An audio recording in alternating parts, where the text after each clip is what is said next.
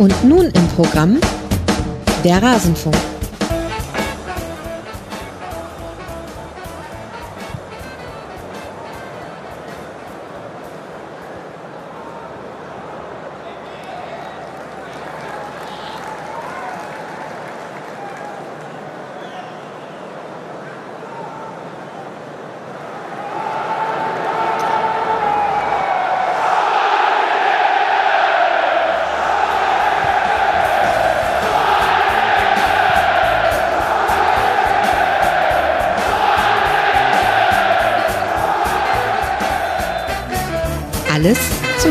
Bundesligaspieltag.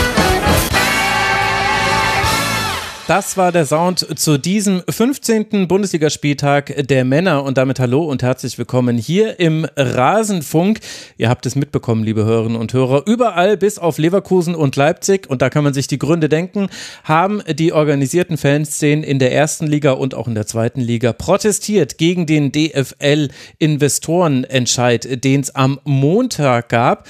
Die DFL hat sich mit einer sehr, sehr knappen Mehrheit dafür entschieden, jetzt Gespräche mit Investoren aufzunehmen und will diesen Prozess auch schnell abschließen. Vielleicht haben die Szenen damit ein bisschen zu spät reagiert, denn jetzt ist das Kind schon ein bisschen in den Brunnen gefallen und alle Martin-Kind-Wortspiele könnt ihr euch damit gleich mitdenken. Ob der noch in den Brunnen fällt, das wird man sehen, natürlich nur metaphorisch gesprochen. Wenn euch die ganze Thematik interessiert, was da eigentlich genau entschieden wurde, wo der Unterschied liegt, zu der Entscheidung im Frühjahr. Und was jetzt passieren wird, dann empfehle ich euch sehr das Tribünengespräch, das wir dazu aufgezeichnet haben, ist am Dienstag erschienen mit Khaled Nahar und Markus Bark. Da haben wir all das beantwortet, versucht zu beantworten und ich glaube, man bekommt einen ganz guten Überblick. Zumindest ist das Feedback bisher und dafür ganz, ganz herzlichen Dank. Ja, fast schon überwältigend. Also sehr, sehr schön, dass euch die Sendung so gut gefällt. Schön, dass ihr hier im Rasenfunk seid. Mein Name ist Max Jakob Ost. Ich bin der Ed Genetzer auf mastodon.social und bei Blue Sky und ich freue mich, eine tolle Runde hier begrüßen zu dürfen. Zum einen ist Greta Linde hier. Ihr kennt sie aus Elf Freunde Themen Frühstück Produktionen. Ihr kennt sie aus dem Rasenfunk. Ihr kennt sie von Blue Sky, von Instagram. Da heißt sie This is Greta. Hallo Greta, schön, dass du hier bist. Hallo, schön, dass ich da sein darf. Ja, du nimmst auf, müssen wir äh, kurz erklären, am Abend, äh, denn du sitzt immer noch auf einem anderen Kontinent als äh, Celine und ich, die ich gleich noch vorstellen werde. Schön, dass du hier bist. das, das ist richtig.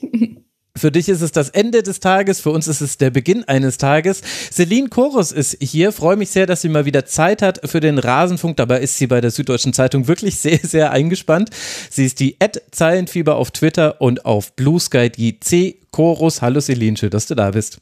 Hallo Max, danke schön für die Einladung. Ich freue mich auch wieder hier zu sein. Ja, ich freue mich auch sehr. Du warst einer der Gäste, bei dem die Anbahnung am längsten gedauert hat. Also ich glaube, im September haben wir uns eigentlich schon so grob auf diesen Termin hier verständigt und im November wurde er bestätigt. Ja, Das ist sehr, Das sehr sind gut. so die Zwänge eines Medienhauses, aber ja.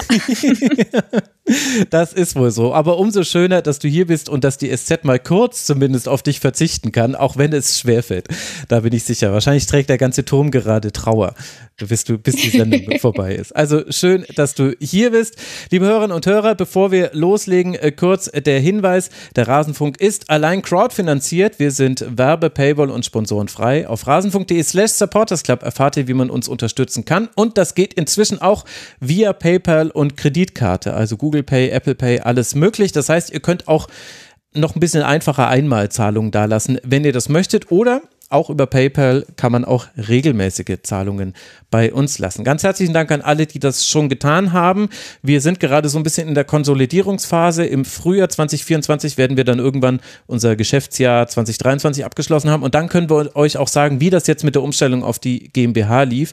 Es wird dazu auch eine Sendung geben Anfang Januar. Da werden Frank und ich mal so ein groben Überblick geben, auch wenn wir da noch nicht jede Zahl bis, Zahl bis ins letzte genau wissen. Neulich kam noch eine neue Steuer dazu, die wir zahlen müssen, die wir noch nicht auf dem Schirm hatten. Also es bleibt spannend. Aber ganz, ganz herzlichen Dank für euren Support und danke auch für die ganzen Einkäufe unter kios.rasenfunk.de. Das freut uns auch sehr, dass ihr uns auch auf diesem Weg unterstützt.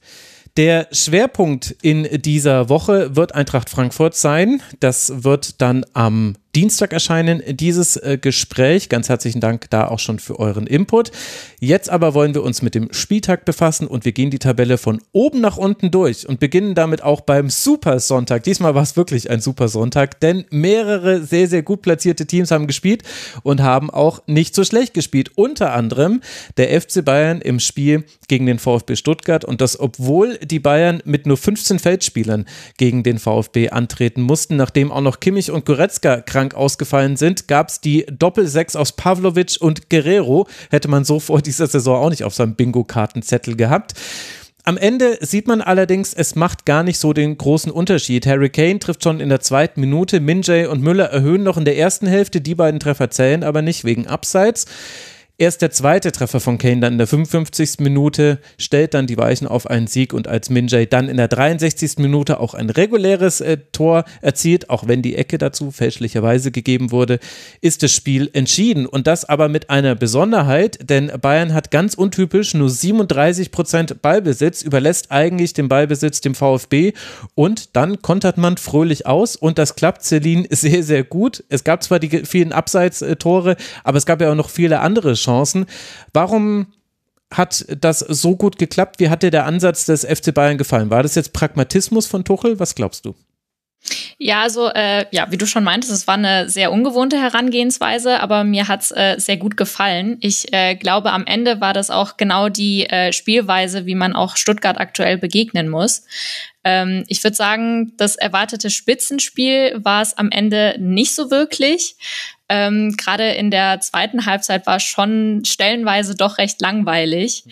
Ähm, und ich habe mich dann auch erwischt, wie ich mir so ein bisschen die Frage gestellt habe, liegt es jetzt eigentlich daran, dass Bayern so stark ist oder ist Stuttgart jetzt einfach gerade so schwach? Und ähm, ich würde sagen, am Ende war es ähm, ja so eine Mischung aus beidem. Ähm, ich finde, Stuttgart hat an sich eigentlich nicht schlecht gespielt, aber sie haben eben keine Lösung gegen diese dicht gestaffelte Bayern-Abwehr gefunden. Und ähm, wenn man sich jetzt einfach mal die zwei vorne anschaut, also Gerassi und Undaf, die waren eigentlich komplett abgemeldet. Und ähm, Stuttgart ist auch über 90 Minuten kein wirklich gefährlicher Torschuss gelungen. Ähm, von daher finde ich, muss man am Ende sagen, ähm, Bayern ja hat einfach eine gute Leistung gezeigt. Ähm, ich finde, ähm, Benny Grund hat es auch eigentlich ganz gut zusammengefasst. Bayern hat Stuttgart in den ungefährlichen Zonen den Ball gelassen und äh, hat dann sehr kompakt zugepackt. Ähm, also ich finde, äh, so kann man es eigentlich ganz gut beschreiben. Und ähm, ja, am Ende war es dann auch einfach ein Klassenunterschied und äh, Bayern hat dann auch in der Höhe verdient gewonnen, würde ich sagen. Ja, interessanter Punkt. Was ich da so spannend fand, also Stuttgart war offensiv kaum zu sehen. Du hast gesagt, sechs Schüsse nur, einer davon nur aufs Tor. Expected Goals wird irgendwie 0, irgendwas. Also das war einfach wirklich sehr, sehr wenig. Das Interessante war aber, immer wieder hat Stuttgart eigentlich geschafft, dann doch Pässe durch die Linien durchzuspielen. Also es gab viele Ballgewinne von Bayern, da können wir gleich noch äh, drüber sprechen. Aber, und ich habe es dann äh, deswegen dann nochmal nachgeguckt, acht Bälle waren es tatsächlich, die Stuttgart gespielt hat, die durch alle Ketten hinter die letzte Kette von Bayern gegangen sind. Das ist ein unheimlich hoher Wert und ich glaube, hätte Stuttgart da zwei, drei Chancen verwertet oder gute Chancen gehabt, da hätten wir darüber gesprochen. Boah, waren immer wieder so Nadelstiche, haben sie immer wieder gesetzt. Aber es gibt einen einfachen Grund, warum das im Grunde keinerlei Rolle mehr danach gespielt hat. Minjay und Upamecano, die haben eigentlich fast alle ihre direkten Duelle gewonnen. Die haben immer, also der Ball war durch, der Ball war bei Undaf, der Ball war bei Gerassi, aber dann wurde die, der Pass wurde geblockt, äh, der Spieler wurde direkt vom Ball getrennt oder sie haben ihn einfach abgelaufen und der Ball ging dann irgendwie ja, ungefährlich dann zur Seite wieder auf den Flügel und wurde da gewonnen. Also war vielleicht die Grundlage dieses Bayern-Siegs, bei dem natürlich viele über Kane sprechen, aber eigentlich dann die Defensive und da vielleicht auch sogar die Innenverteidigung? Ja, also ähm, ich finde grundsätzlich Bayern hat eigentlich äh, total gut gestanden. Ähm, Jetzt äh, gerade bei Ballgewinn hatten sie auch eine ganz gute Raumaufteilung, finde ich. Ähm, aber was dann halt auch ein Faktor war, ähm, ihnen ist es gerade in der ersten Halbzeit nicht so wirklich gelungen, ähm, diese Überzahlaktion wirklich klar zu Ende zu spielen. Oh ja, stimmt. Und ähm, ich finde, ja, dadurch hat man dann ähm, Stuttgart auch relativ lange am Leben gelassen. Also ähm, klar, das 1-0, was dann relativ früh gefallen ist, dann noch zwei ähm, Tore, die wegen einer Abseitsstellung aberkannt wurden. Aber ja, ähm, ich glaube, der Schiedsrichter war jetzt nicht nur ein Faktor, ähm, dass es so lange dann halt äh, nicht so eindeutig war. Also ähm, ja, nach dem Spiel muss man auf jeden Fall dann auch über diese miserable Chancenverwertung äh, sprechen. Ähm, ja, aber wie du schon meintest, also ähm, Pavlovic als alleiniger Sechser ähm, hat mir eigentlich ganz gut gefallen. Davor dann mit Guerrero und Musiala hat er eigentlich das Zentrum sehr, sehr gut auch zugemacht.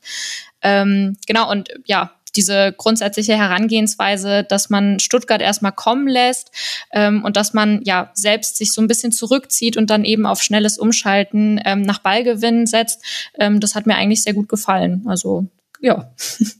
glaube, da kann man schon zufrieden sein aus Bayern Sicht. ja, also Thomas Tuchel war schon schlechter drauf in Pressekonferenzen, das kann ich sagen. Äh, er hat auch davon gesprochen, das fand ich interessant, weil ich habe mir noch aufgeschrieben, das Pressing sieht anders aus als sonst. Mhm. Und im Pressing war zum Beispiel Guerrero auch neben Pavlovic, da war es eine klassische, war es ein klassisches 4-4-2. Und das hat Thomas Tuchel auch angesprochen in der Pressekonferenz. Meinte, ja, wir haben so ein bisschen untypisch mannschaftlich gepresst und nicht so äh, individuell, dass quasi jeder so einen eigenen Gegenspieler hat und dann alle vorrücken. Und das hat wirklich gut funktioniert, weil Stuttgart hatte den Ball, aber eben in ungefährlichen Zonen. Also man kann es eigentlich relativ genau benennen. Stuttgart hatte den Ball in der letzten Kette und eigentlich fast schon, wenn der erste Pass kam, wenn es nicht direkt einer dieser Through-Balls war, wenn der dann äh, kam auf einen der Sechser, auf einen der Achter, dann wurde angelaufen. Und da ist mir einer vor allem aufgefallen, Jamal Musiala. Der hatte sechs gewonnene Tacklings, der hatte super gute Defensivaktion übers ganze Feld hinweg verteilt. Und der hatte ein so gutes Timing. Der hat immer genau gewusst, ah, okay, jetzt kann ich rausstechen, ah, nee, jetzt bleibe ich lieber tief. Und äh, Pavlovic dann auch. Und alle im Grunde hatten dann mal ihre Ballgewinne. Und das war dann eigentlich der Moment, wo dann Stuttgart dann den Ball schon wieder verloren hatte. Und dann ging es eben zack, zack nach vorne. Und dann haben sie ihre Chancen nicht verwertet, können wir gleich noch drüber sprechen.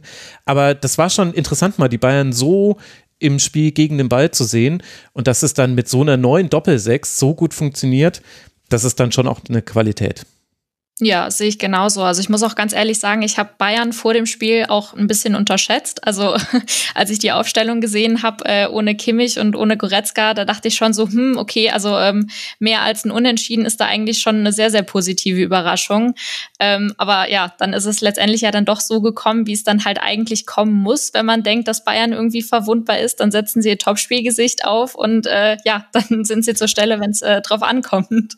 Ja, die Topspiel Das ging mir aber Ehrlich gesagt genauso. Also jetzt nicht nur wegen der Ausstellung, sondern wegen letzter Woche hätte man ja auch irgendwie denken können, okay, Stuttgart ist ja noch mal besser drauf diese Saison als als Frankfurt, deswegen fand ich das gar nicht so unwahrscheinlich, aber ihr sagt's ja, die Topspiel Bayern. Ja, wobei, ich meine, das wurde natürlich so gesagt und äh, seien wir ehrlich, das 2 zu 0, das ist, äh, das 1 zu 0, Entschuldigung, dass es schon in der zweiten Minute fällt, das ist halt wirklich genauso wie auch gegen Dortmund, ja. äh, neunte Minute oder was es da war aber auf der anderen Seite kann es ja auch nicht so einfach sein. Also ich, ich glaube, ich, ich habe da wirklich noch eine ganze Weile drüber nachgedacht, äh, weil Bayern hat sehr, sehr viele Dinge gut gemacht und Stuttgart hat aber auch gar nicht so viele Dinge schlecht gemacht. Also du kannst zwar noch über Sachen sprechen, also zum Beispiel die Abstände zwischen Anton und Sagadu, das war einfach schlecht in diesem Spiel, muss man sagen. Also wenn sie Ballverluste hatten, standen die beiden oft schon so weit auseinander, dass du einfach direkt durch die Mitte durchspielen konntest und da war, Kane war da mal durch, Müller war da mal durch, da hätte Bayern auch wirklich viel früher das 2 zu 0 machen können und es gab eine Szene, da erinnert ihr euch vielleicht noch dran, das war der lange Ball auf Müller, wo er eigentlich fünf Meter Vorsprung hat, aber weil er halt Thomas Müller ist, hat er diese fünf Meter Vorsprung nicht die ganze Zeit. Macht es aber dann, weil er Thomas Müller ist, dann doch gut, indem er auf Sané legt und Sané hat dann eine Chance, da kommt dann Mittelstädt noch mit dazu und drängt ihn so ein bisschen ab. Aber die Frage war ja, Moment mal, warum kann der Müller überhaupt mal fünf Meter Vorsprung haben? Also da muss ja was schiefgegangen sein, weil er ist jetzt auch nicht der Antrittsschnellste. Und dann siehst du in der Wiederholung, aha, tiefer Ballbesitz Stuttgart und Sagadu und Anton haben einfach so wie in allen Heimspielen und so weiter einfach fünf Meter vor die Mittellinie geschoben. Ist natürlich schlecht, weil es ist ja kein Abseits, wenn jemand aus der eigenen Hälfte startet. Das hat Thomas Müller gesehen, hat ganz panisch gewunken, hat gesagt, spielt lang, spielt lang, die haben mich vergessen. Wie war das denn möglich? Also solche Fehler habe ich auch von Stuttgart schon länger nicht mehr gesehen. Und ich finde, man hat dann auch gesehen, der VfB hat ja viele Dinge immer noch ganz okay gemacht, aber auf einzelnen Positionen ist man nicht perfekt besetzt, wenn man jetzt über, über die Spitze spricht, nicht über Klassenerhaltskampf, also Abstiegskampf meine ich eigentlich. Aber Wagnermann und Mittelstädt zum Beispiel, also gerade Wagnermann, der war so deutlich überlegen in vielen Duellen, hatte ein schlechtes Stellungsspiel. Er verursacht eigentlich das 2 zu 0, was dann nicht zählt. Ich meine, bis heute die kalibrierten Linien haben mal wieder nicht funktioniert, liebe Hörerinnen und Hörer. Da kann die DFL und DFB können froh sein, dass das nicht entscheidend war. Ansonsten hätten wir nur darüber gesprochen, dass ein Tor aberkannt wurde und wir alle gar nicht so genau sagen können, ob das jetzt auch wirklich abseits äh, gewesen ist. Aber das war zum Beispiel ein Freistoß von Wagnermann verursacht. Also der ist auch froh, dass die kalibrierten also, dass es nicht entscheidend war, weil Wagnermann einfach gedacht hat, ah, ich wurde doch gefault, ich nehme den Ball mal in die Hand und Tobias Schieler hat gesagt, sorry, also das hat mir für einen Foul nicht gereicht, aber weißt du, was mir für einen Freistoß reicht? Dass du den Ball in die Hand genommen hast. Also, ich glaube, das waren so die Probleme vom VfB. Man stand ein bisschen äh, zu breit in der Innenverteidigung. Anton vielleicht auch noch angeschlagen, der war ja leicht erkältet. Auf den Außen war man dann deutlich unterlegen. Wagnermann und Mittelstädt haben da einfach zu wenig Chancen gehabt gegen ihre direkten Gegenspieler. Und dann wird das so deutlich, obwohl er der VfB Sachen nicht schlecht gemacht hat. Ja, also ich würde auch eigentlich also gerne noch mal ein bisschen ausführlicher auf Stuttgart vielleicht dann auch zu sprechen kommen. Also ähm, ja, wie ihr eben schon meintet, also ich glaube von Bayern war es ähm, eine der besten Halbzeiten in dieser Saison und ähm, wie Greta schon meinte, danach stellt man sich dann halt auch echt die Frage, wie eigentlich sowas, also so ein Komplettausfall wie gegen Frankfurt dann eigentlich möglich ist. Aber ähm, ja, ich finde auch, dass äh, Stuttgart das ja eigentlich gar nicht so schlecht gemacht hat. Ähm, aber ich finde halt auch, dass ähm, Bayern sie äh, eben mit dieser abwartenden Haltung ähm, ja gerade zu Beginn vor große Probleme gestellt hat. Mhm. Ich finde, am Anfang ähm, wirkte Stuttgart auch relativ unsortiert, ähm, ja auch nicht eingespielt und an manchen Stellen auch recht nervös im Aufbau. Ähm, jetzt ist ihnen natürlich zugute zu halten, dass sie sich von dem frühen Gegentor nicht haben unterkriegen lassen, ähm, sondern das Spiel dann auch äh, selbst in die Hand genommen haben. Ähm, zwischenzeitlich hatte Stuttgart auch mal 70 Prozent Ballbesitz, ja. aber ihnen ist halt nicht so wirklich viel eingefallen, um dann halt auch Torgefahr auszustrahlen. Ähm, ich finde, gerade zu Beginn hatte Stuttgart ja so zwei, drei gute Ansätze über die rechte Seite. Mhm. Ähm, ja, aber ich glaube, das hattest du, Max, auch eben schon mal angesprochen. Ähm, Im letzten Drittel war das dann halt manchmal ein bisschen zu hektisch oder ja, der letzte Pass konnte dann im Zentrum noch irgendwie abgeblockt werden. Ähm, ja, von daher ähm, ja, hatte Stuttgart dann auch Glück, dass es dann zur Pause eigentlich nur 1-0 steht. Ich, ich, glaube, wenn man jetzt die äh, beiden Tore gegeben hätte und dann noch ein, zwei andere Chancen vielleicht verwertet hätte, hätte es auch gut und gerne schon 3 oder 4-0 stehen können. Ähm, genau, und ähm, nach der Pause, finde ich, hat man dann schon ein bisschen, ja, einen Unterschied feststellen können. Danach hat sich dann Stuttgart wieder ein bisschen weiter zurückgezogen. Ähm, die Zweikampfquote war auch in der zweiten Halbzeit eigentlich recht ausgeglichen. Aber ja, die entscheidenden Duelle hat dann letztendlich halt dann doch Bayern gewonnen. Mhm. Und ähm, ich glaube, nach dem Spiel muss Stuttgart auch ähm, ja über die Chancen, äh, beziehungsweise nicht Chancenverwertung, über die äh, Standardverteidigung, Standardverteidigung sprechen. ja. Genau, ja. Also ähm, war ja schon irgendwie auch bezeichnend, dass dann so ein 19-Jähriger, der gerade erst das zweite Mal in der ähm, Startelf stand, dass der dann quasi äh, drei präzise Standards reinhaut und äh, die eigentlich alle total gefährlich wurden und dann halt auch zum 2 und zum 3-0 geführt haben. Ähm, ja, also glaube, Pavlovic ist halt auch nochmal eine Personalie, die man nach dem Spiel dann auch nochmal hervorheben kann. Also mit welcher Abgezocktheit der da verteidigt hat, ähm, wie der seine Position vor der Abwehr gehalten hat, das war schon ähm, ganz gut. Und dann halt eben auch, ähm, dass er nicht nur defensiv gut war, sondern sich halt auch offensiv immer wieder eingeschaltet hat.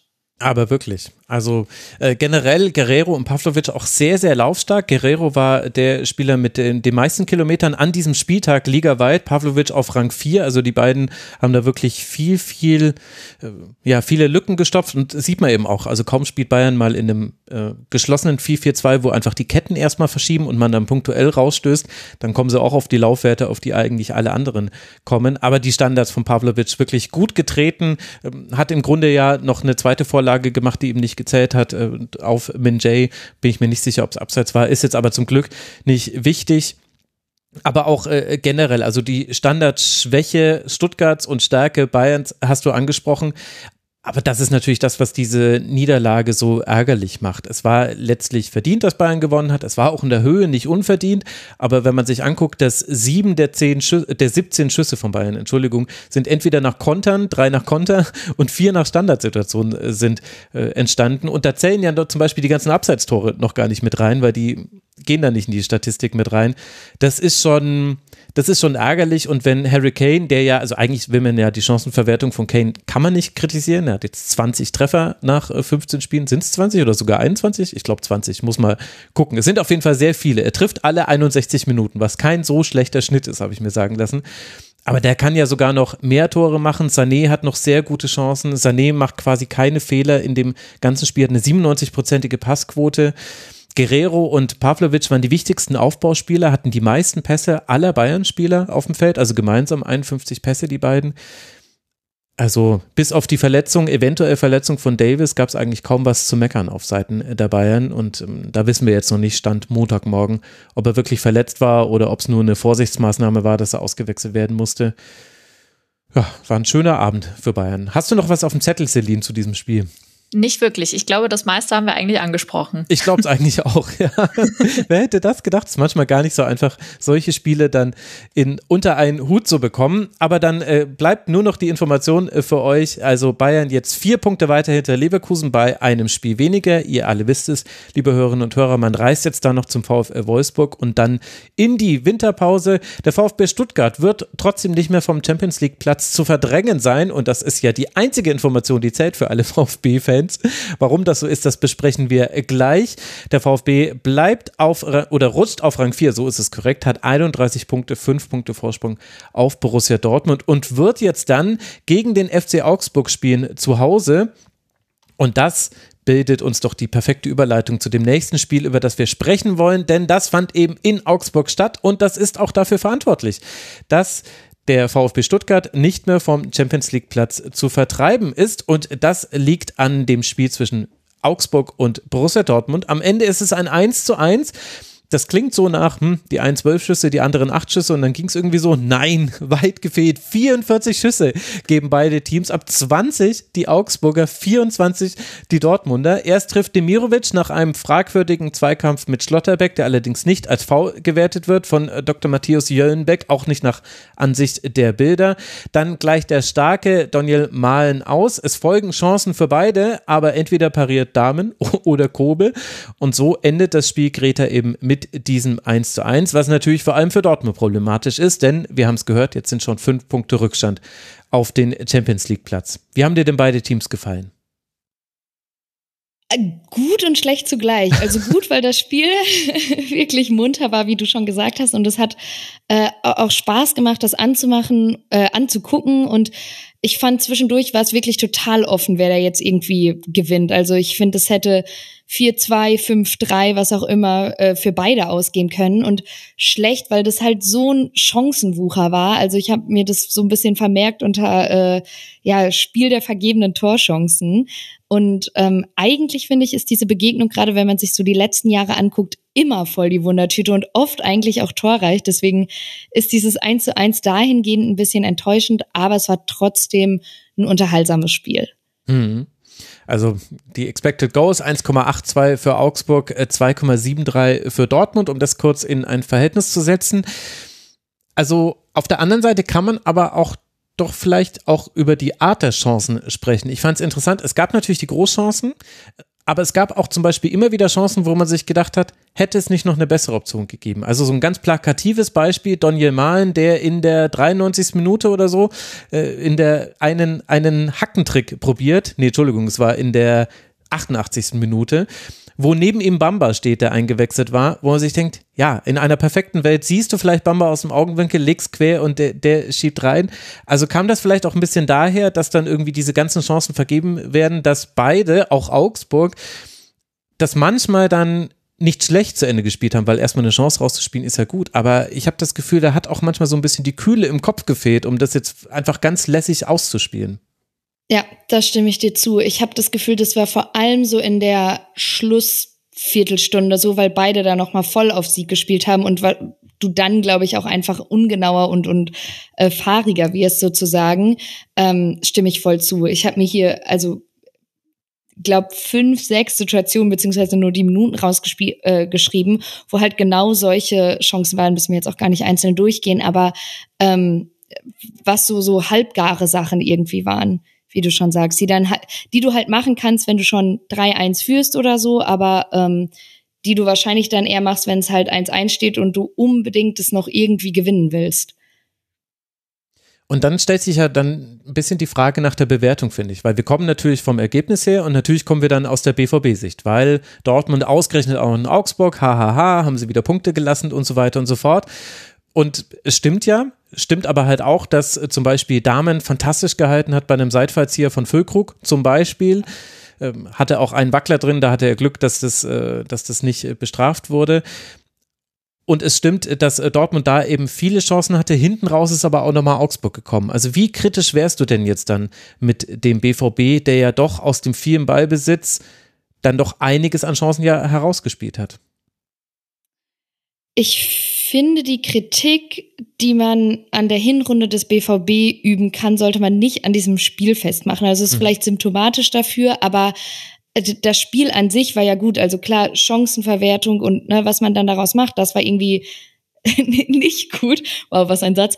Ähm, aber ich finde, es ist trotzdem irgendwie so eine ganz seltsame Wundertüte, weil es international ja funktioniert diese Saison und man halt dermaßen so den eigenen Ansprüchen und Erwartungen hinterher stolpert, egal ob jetzt Pokal oder Liga. Und da ist aber alles bei. Also Spiele, wo man unauffällig ist, dann Spiele wie hier, wo es dann am Ende vielleicht auch so ein bisschen am gegnerischen Torhüter liegt, äh, daran, dass man ein bisschen Pech hat, nicht den superkühlen Kopf bewahrt. Also es ist nicht mehr irgendwie einheitlich, dass man sagen kann, okay, diese eine Sache ist jetzt Dortmunds Problem und wenn die daran arbeiten in der Winterpause, dann wird das schon. Ähm, deswegen kann ich, kann ich die Frage jetzt irgendwie gar nicht so auf den Punkt beantworten. Ja, also es sind definitiv mehrere Sachen, das würde ich auch sagen. Und nichts davon wird aber, glaube ich, jetzt die HörerInnen überraschen. Deswegen muss man es, glaube ich, nicht im Detail durchkauen. Aber der Spielaufbau ist halt immer noch schlecht.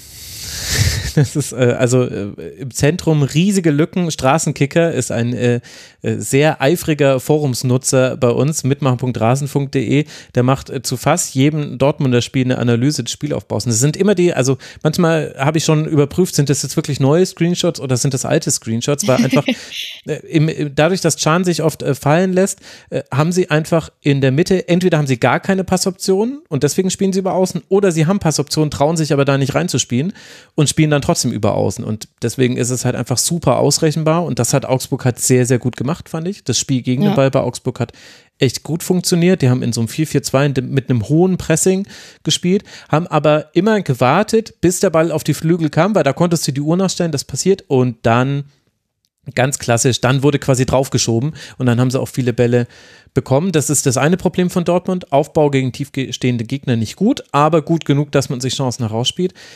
Und das andere Problem ist dann aber tatsächlich die Defensive.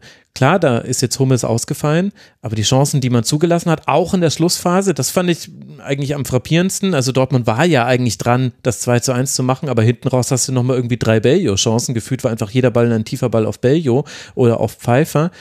Also die Abwehr, hat dann eben leider auch Probleme. Und da weiß ich gar nicht so genau, wo ich da den Finger hinlegen würde, weil ich habe das Gefühl, da sind es alle. Es ist nicht nur die Innenverteidigung, es ist auch die Sechser, Flügelspieler, über die muss man auch sprechen. Der Einzige, der einfach immer da ist und immer liefert, ist Gregor Kobel.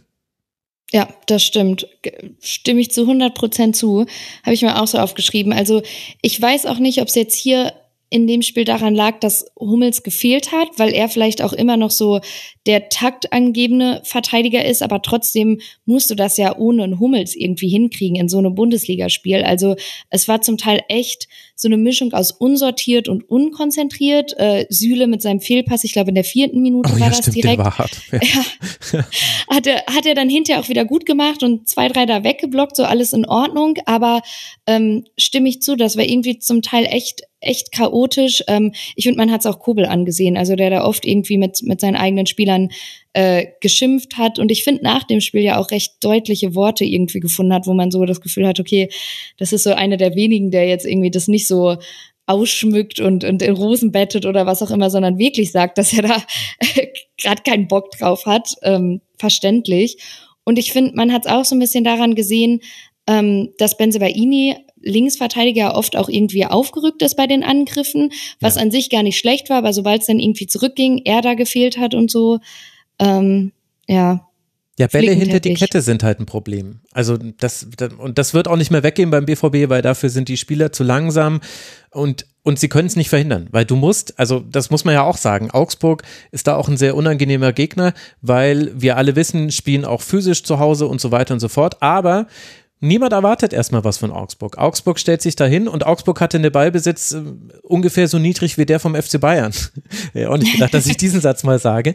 Aber die haben eben einfach gewartet und das heißt, du wirst immer Raum hinter der Kette haben, weil du kannst es ja gar nicht verhindern. Wenn du nicht sagst, äh, also wenn du nicht irgendwie den Bruchum-Ansatz wählst und sagst, na gut, wir schlagen halt einfach jeden Ball lang, wobei bei Bochum stimmt es gar nicht mehr so, aber Darmstadt spielt das manchmal noch so. Darmstadt hat gar nicht, manchmal gar nicht Lust, was anzubieten und dann schlagen sie den Ball lieber weit und bleiben tief und nur vorne gehen fünf irgendwie ins Angriffsdrittel rein. Wenn du das nicht machst, hast du immer Platz hinter der Kette und da kam Augsburg aber auch sehr gut rein und da gab es immer Probleme. Jeder Ball hinter die Kette bis in die 94. Minute war ein Problem für den BVB.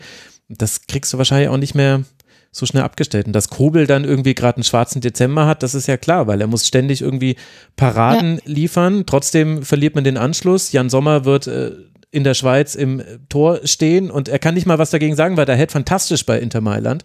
Also da hätte ich mal gerne mal eine neue bei Inter gesehen, ob der es genauso gut gemacht hätte. mit seiner Übergröße. Aber ja, also das ist echt, äh, das, das, wird sich nicht mehr fixen lassen bei Dortmund und ich bin wirklich gespannt, ob das im Winter gefixt werden kann. Ich bin mir da nicht so sicher. Mhm. Mhm. Was sagst du zur Dortmunder Offensive? Weil ich fand zum Beispiel mhm. Füllkrug im ganzen Spiel, also im Großen und Ganzen betrachtet, irgendwie ziemlich unauffällig. Wenn er dann mal in Entscheidung getreten ist, fand ich, ging schon Torgefahr von ihm aus. Das fand ich aber trotzdem irgendwie so komisch ist jetzt vielleicht das falsche Wort, aber so dieses wenig zu sehen, aber wenn dann halt doch gut, aber reicht ja anscheinend auch nicht. Ich weiß nicht, also was Füllkrug wirklich ganz fantastisch macht, finde ich, ist äh, das Ablegen auf seine Mitspieler. Also dieser eine ja, Pass, den stimmt. er da auf Malen durchsteckt, einmal auch auf Beino Gittens und zwar sowohl mit dem Kopf als auch mit dem Fuß, das macht er richtig, richtig gut. Ansonsten spielt ja gerade Dortmund gar nicht so, dass er irgendwie glänzen könnte, weil wenn man sich anguckt, welche Chancen hatte Dortmund, dann waren es eben solche Ablagen von Füllkrug, dann kann er nicht mehr derjenige sein, der durchs Verwerten glänzt. Oder es waren halt Dribblings. Und da war Malen super und bei No Gittens, bei No Gittens hat auch immer wieder die Seite mit Malen getauscht, das hat gut funktioniert. Da hatte ich das Gefühl, dass Petersen manchmal richtig froh war, wenn Beino Gittens wieder auf seiner angestammten Seite war, dann hat er im Barbu das Problem und nicht Petersen. Und die dribbeln halt dann oft entweder vom Flügel nach äh, diagonal diagonal nach innen oder direkt die Linie drunter und dann machen sie aber den Cut nach innen. Sie flanken ja selten. Und das wäre ja das, was Füllkrug braucht. Deswegen habe ich das Gefühl, Füllkrug, ja, unauffällig, hatte aber diese einzelnen Momente. Aber das Problem ist, dass das Offensivspiel nicht auf ihn zugeschnitten ist. Und als dann später noch Sebastian Haller kam in der 89. Minute, dachte ich mir, jetzt bin ich mal gespannt, wie sie es jetzt spielen.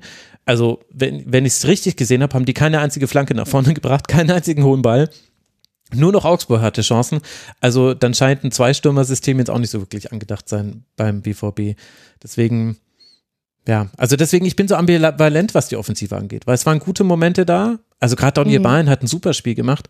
Ich das finde, stimmt. ich finde aber, dass der BVB auch immer wieder das Problem hat, dass wenn Offensivspieler einen guten Tag haben, dass die dann so überdrehen. Und Malen hat sich dann jeden Schuss genommen und er nimmt dann noch diesen Hackenschuss. Und Bino Gittens geht in jedes Dribbling rein und Mbabu hat nicht jedes Dribbling verloren. Manchmal hat er, hat er, hat er den Ball gewonnen und dann zack ging es über Dimirovic nach vorne und dann wurde Enges geschickt. Das fand ich ganz interessant, dass der auf so eine Halb-Achter-Rolle gespielt hat, mit dem Ball eigentlich. Deswegen, es ist, es ist eine Mixed Bag, wie man sagt beim BVB. ja, das stimmt. Äh, ich würde ganz kurz noch einfach erwähnen, dass mir Petersen und Dimirovic bei Augsburg gut gefallen haben. Ja. Die haben auch ein gutes Spiel gemacht. Ähm, ansonsten habe ich, glaube ich, nichts mehr dazu zu sagen. Ja, also zu, zu Augsburg finde ich, äh, kann man noch kurz sagen, also generell sind die einfach unter Jastorup super, super stabil. Wenn man sich das mal anguckt, ja. die haben nur einmal verloren gegen Werder Bremen, ansonsten nur Siege und Unentschieden. Das ist jetzt mit Ausnahme, also das ist jetzt das vierte 1 zu 1 unter ihm schon in der Liga. Und äh, Augsburg 18 Punkte, sind gerade acht Punkte weg vom Relegationsplatz. Also alles, was man sich erhofft hat beim FCA, das ist gekommen durch diesen Wechsel. Damen hat sehr gut pariert, hat aber auch einmal richtig gepatzt beim Rauskommen. Da hatte er Glück, dass Füllkrug quasi nicht aufs leere Tor köpft. Ja. Also er köpft aufs leere Tor, aber er köpft daneben. Das äh, war das Problem, hat ansonsten gut gespielt. Engels hatte wieder einige gute Momente. Der hatte so drei dieser Bälle hinter die Kette, die kamen von Engels. Das hat er gut gemacht. Gegen den Ball war es ganz klassisch äh, 4-4-2, 4-5-1, je nachdem, wo Chan stand. Und sie haben teilweise hochgepresst, teilweise haben sie aber gewartet. Also immer, wenn sich dann Chan hat fallen lassen, dann du konntest manchmal richtig sehen, wann Augsburg quasi das Pressing abgebrochen hat. Das fand ich ganz witzig. Dann sind sie alle so fünf Meter zurückgegangen, haben gesagt, okay, gut, dann warten wir eben hier hinten auf Mach euch. mal, ja. ja. Aber das zeigt auch, wie gut die aufeinander abgestimmt sind. Dass das auch wirklich, da haben auch alle mitgemacht. Petersen ähm, hatte einige sehr gute Aktionen, defensiv und offensiv, bereitet ja auch eins der Tore vor. Äh, Dorsch fand ich, hat mir wieder gut gefallen. Dorsch war vor allem wieder derjenige, der oft nachgerückt ist in den Strafraum, wenn sie über den Flügel gekommen sind. Jensen spielt unter Torup ganz anders als äh, vorher. Vor allem spielt Ja. er. Das ist der Unterschied. Also Augsburg hat auch einfach saustabil. Ja, und weil du gerade Flügel angesprochen hast, ich finde, das, da merkt man wirklich einen Unterschied seit dem Trainerwechsel, dass das Flügelspiel bei Augsburg gut funktioniert und die Idee irgendwie gezündet hat. Ja, absolut, absolut. Vor allem, du, du siehst es auch an so kleinen Details. Also, äh, wenn Benze bei Ini hochgeschoben hat, also Dortmund spielt ja da manchmal aus so einem Dreieraufbau nicht, weil Chan sich fallen lässt, sondern manchmal auch, am Anfang war es auch manchmal, weil Meunier ein bisschen tiefer stand, später war es dann, weil Chan sich hat fallen lassen. Auf jeden Fall, Benze bei Ini hat weit nach vorne geschoben. Und Jensen hat da überhaupt nicht lange drüber nachgedacht, der ist einfach bei dem geblieben. Und dann war es, und dann hat Augsburg in der Fünferkette gespielt. Und aber sobald Augsburg den, gewon den Ball gewonnen hat, und irgendwann habe ich angefangen drauf zu achten, weil es da so eine plakative Szene gab. Augsburg gewinnt den Ball und zwar am linken Flügel und auf einmal huscht rechts unten jemand durchs Feld und man denkt sich so, Moment, was war das? Ein weißes Kaninchen? Nein, es war Jensen, der nämlich wusste, jetzt muss ich in den Rücken von Benzebaini kommen, ich bin schneller als der, go, go, go. Und das haben sie halt einfach wirklich sehr gut gemacht. Das kann auch Dortmund schlecht verhindern, weil du musst Benzebaini hochschieben gegen tiefstehenden Gegner, aber die haben da wirklich schön immer wieder den diagonalen Ball reingespielt oder den Diago, wie jetzt manche der Zone-Kommentatoren jetzt neuerdings Gott. sagen. Ja, keine Ahnung, was da los ist. Aber wahrscheinlich Jugendsprache, bin ich zu alt für. Kann ich nicht mehr mitgehen. Aber Augsburg, sehr guter Matchplan, hat auch gut funktioniert. Und ich habe noch ein paar Statistiken zu Dortmund, die Rob Chang uns im Oh Forum ja. rausgesucht hat. Forum. Fantastischer Input. Ganz herzlichen Dank dafür. Also, das letzte Mal, dass Dortmund am 15. Spieltag weniger als 50 Prozent der Spiele in der Liga gewonnen hat, war in der Saison 17-18. Und genau an diesem 15. Spieltag wurde damals Peter Boss entlassen und durch, erinnert ihr euch noch, Peter Stöger ersetzt. Oh, das waren harte Zeiten, diese ganzen 1 zu 0 Siege dann damals. Das letzte Mal, dass Dortmund 24 Gegentore nach 15 Spieltagen hatte, war in der Saison 2007, 2008. Also selbst in der Horror-Hinrunde von äh, Klopp waren es weniger. Und das, obwohl ja Terzic vor der Saison gesagt hat, er will weniger als ein Gegentor pro Spiel und eigentlich ja auch relativ zurückhaltend spielen lässt. Und er schließt, schließt, schlussfolgert dann daraus, irgendwie scheint die Neuorientierung unausweichlich, weil rein spielerisch ja kein Ziel erreicht wird und sportlich nur die Champions League überzeugt hat. Klar, ist auch wichtig, weil der BVB auf den FIFA Club WM Platz schielt, aber die Champions League Quali ist ebenfalls wichtig und da sollte man sich nicht vom fünften Platz blenden lassen, selbst sollte die Bundesliga so viele Koeffizienzpunkte sammeln, dass der für die Champions League reicht. Und ich finde, es fasst eigentlich gut zusammen. Na, ich will eben noch was zu Terzic sagen. Ich fand nämlich sein Interview, ich, ich glaube, es war im Sportstudio, aber hat er wahrscheinlich auch so ähnlich bei der Sportschau oder sonst was gesagt. Äh, bisschen seltsam, weil da schon diese, dieses Vokabular von nicht aufgeben, ich bin einer, der kämpft und so bemüht würde. Und ich fand, das hatte schon total was von, von Abgesang oder, Ja. ah, wie lange kann ich noch an meinem Posten irgendwie festhalten? Unglück, also unglücklich irgendwie. Ja, beziehungsweise ich glaube, Blick in Also sein auch verständlich, woher das Ja. kommt. Tot, genau, total, total. Aber es ist so ein bisschen, als ob man gerade so einem, ähm, so einem ganz langsamen Auffahrunfall irgendwie zugucken kann. Ja, ja, ich meine, es, ich glaube, es kommt halt jetzt an die Oberfläche, was man jetzt schon länger gehört hat aus Dortmund und was jetzt auch wirklich zu Ja. sehen ist am Verhalten von Terzic. Es scheint nicht zu funktionieren. Die Probleme sind ganz strukturelle Probleme. Das liegt nicht an Formkrisen, an Verletzungen oder so weiter, sondern wenn du im Aufbau es nicht schaffst, ein Aufbauspiel hinzukriegen, dann ist hört man ja auch immer wieder in den Interviews durch, der Spieler. Ich weiß gar nicht mehr, wer genau. es vor ein paar Wochen war, aber. Füllkrug war das, der gesagt hat, naja, Stimmt, gegen solche genau, Teams wie der, Stuttgart ja, ja. haben wir halt keine Chance, hat er letztlich gesagt. Ja. Haben, wir halt, äh, haben wir halt leider keinen Plan, der funktioniert. Ja, und äh, auch die Art und Weise, wie äh, Terzic ja Matsumis, der sich quasi, der eine komplette Niederlage auf sich nimmt und äh, Terzic sagt nicht, äh, wie gut es ist, so einen Spieler zu haben, sondern er sagt ja richtig, ich fand ihn auch richtig scheiße, warum grätschen eigentlich heutzutage Innenverteidiger? Also, Nur an ihm lag's. Äh, Gleichzeitig wissen wir, wie Mats Hummels äh, tickt, wie Mats Hummels Fußball spielt. Wenn es jemanden im Kader gibt, der sehr, sehr genau erkennt, dass das Aufbauspiel schlecht ist und dass da auch keine Verbesserung eintritt, dann ist es ja wohl eher jemand wie Mats Hummels das sind alles so eigentlich weiche Faktoren, die mir nicht so wichtig sind, aber wenn sich das so aussummiert zu quasi die sportliche Krise ist zu erkennen, dann sehen wir, dass der Trainer immer nervöser wird, solche Dinge sagt. Also, Entschuldigung, da kann jetzt auch ich nicht mehr so tun, als ob da alles super wäre beim BVB. Und äh, ja, natürlich ist es ein Auffahrunfall und irgendwann wird Terzic auch nicht mehr Trainer vom BVB sein. Die Frage ist nur, wie schnell wird Aki Watzke sich selbst eingestehen, dass er in seinem Gefühl, Edin Terzic sei so wichtig, dass man ihm sogar auch, also dass man auch Transferwünsche des Sportdirektors nicht erfüllt, weil der Trainer da andere Pläne hat. Das wird wahrscheinlich noch eine Weile dauern, bis Aki Watzke das einsieht. Äh, zumindest ist das bis meine bisherige Erfahrung mit äh, diesem Typus Patriarch. und dementsprechend. Schön ähm, gesagt. Ja, und also deswegen, also ich stimme dir da voll zu und ich habe auch das Gefühl, alle wissen es und Edin Terzic weiß es auch. Ja. Deswegen sagt er solche ja. Sachen. Gut, jetzt geht es ja erstmal weiter in ein völlig unbedeutendes Heimspiel gegen einen Gegner, mit dem ein keinerlei Heimspielgeschichte verbindet. Der erste FSV Mainz 05 kommt jetzt dann nach Dortmund.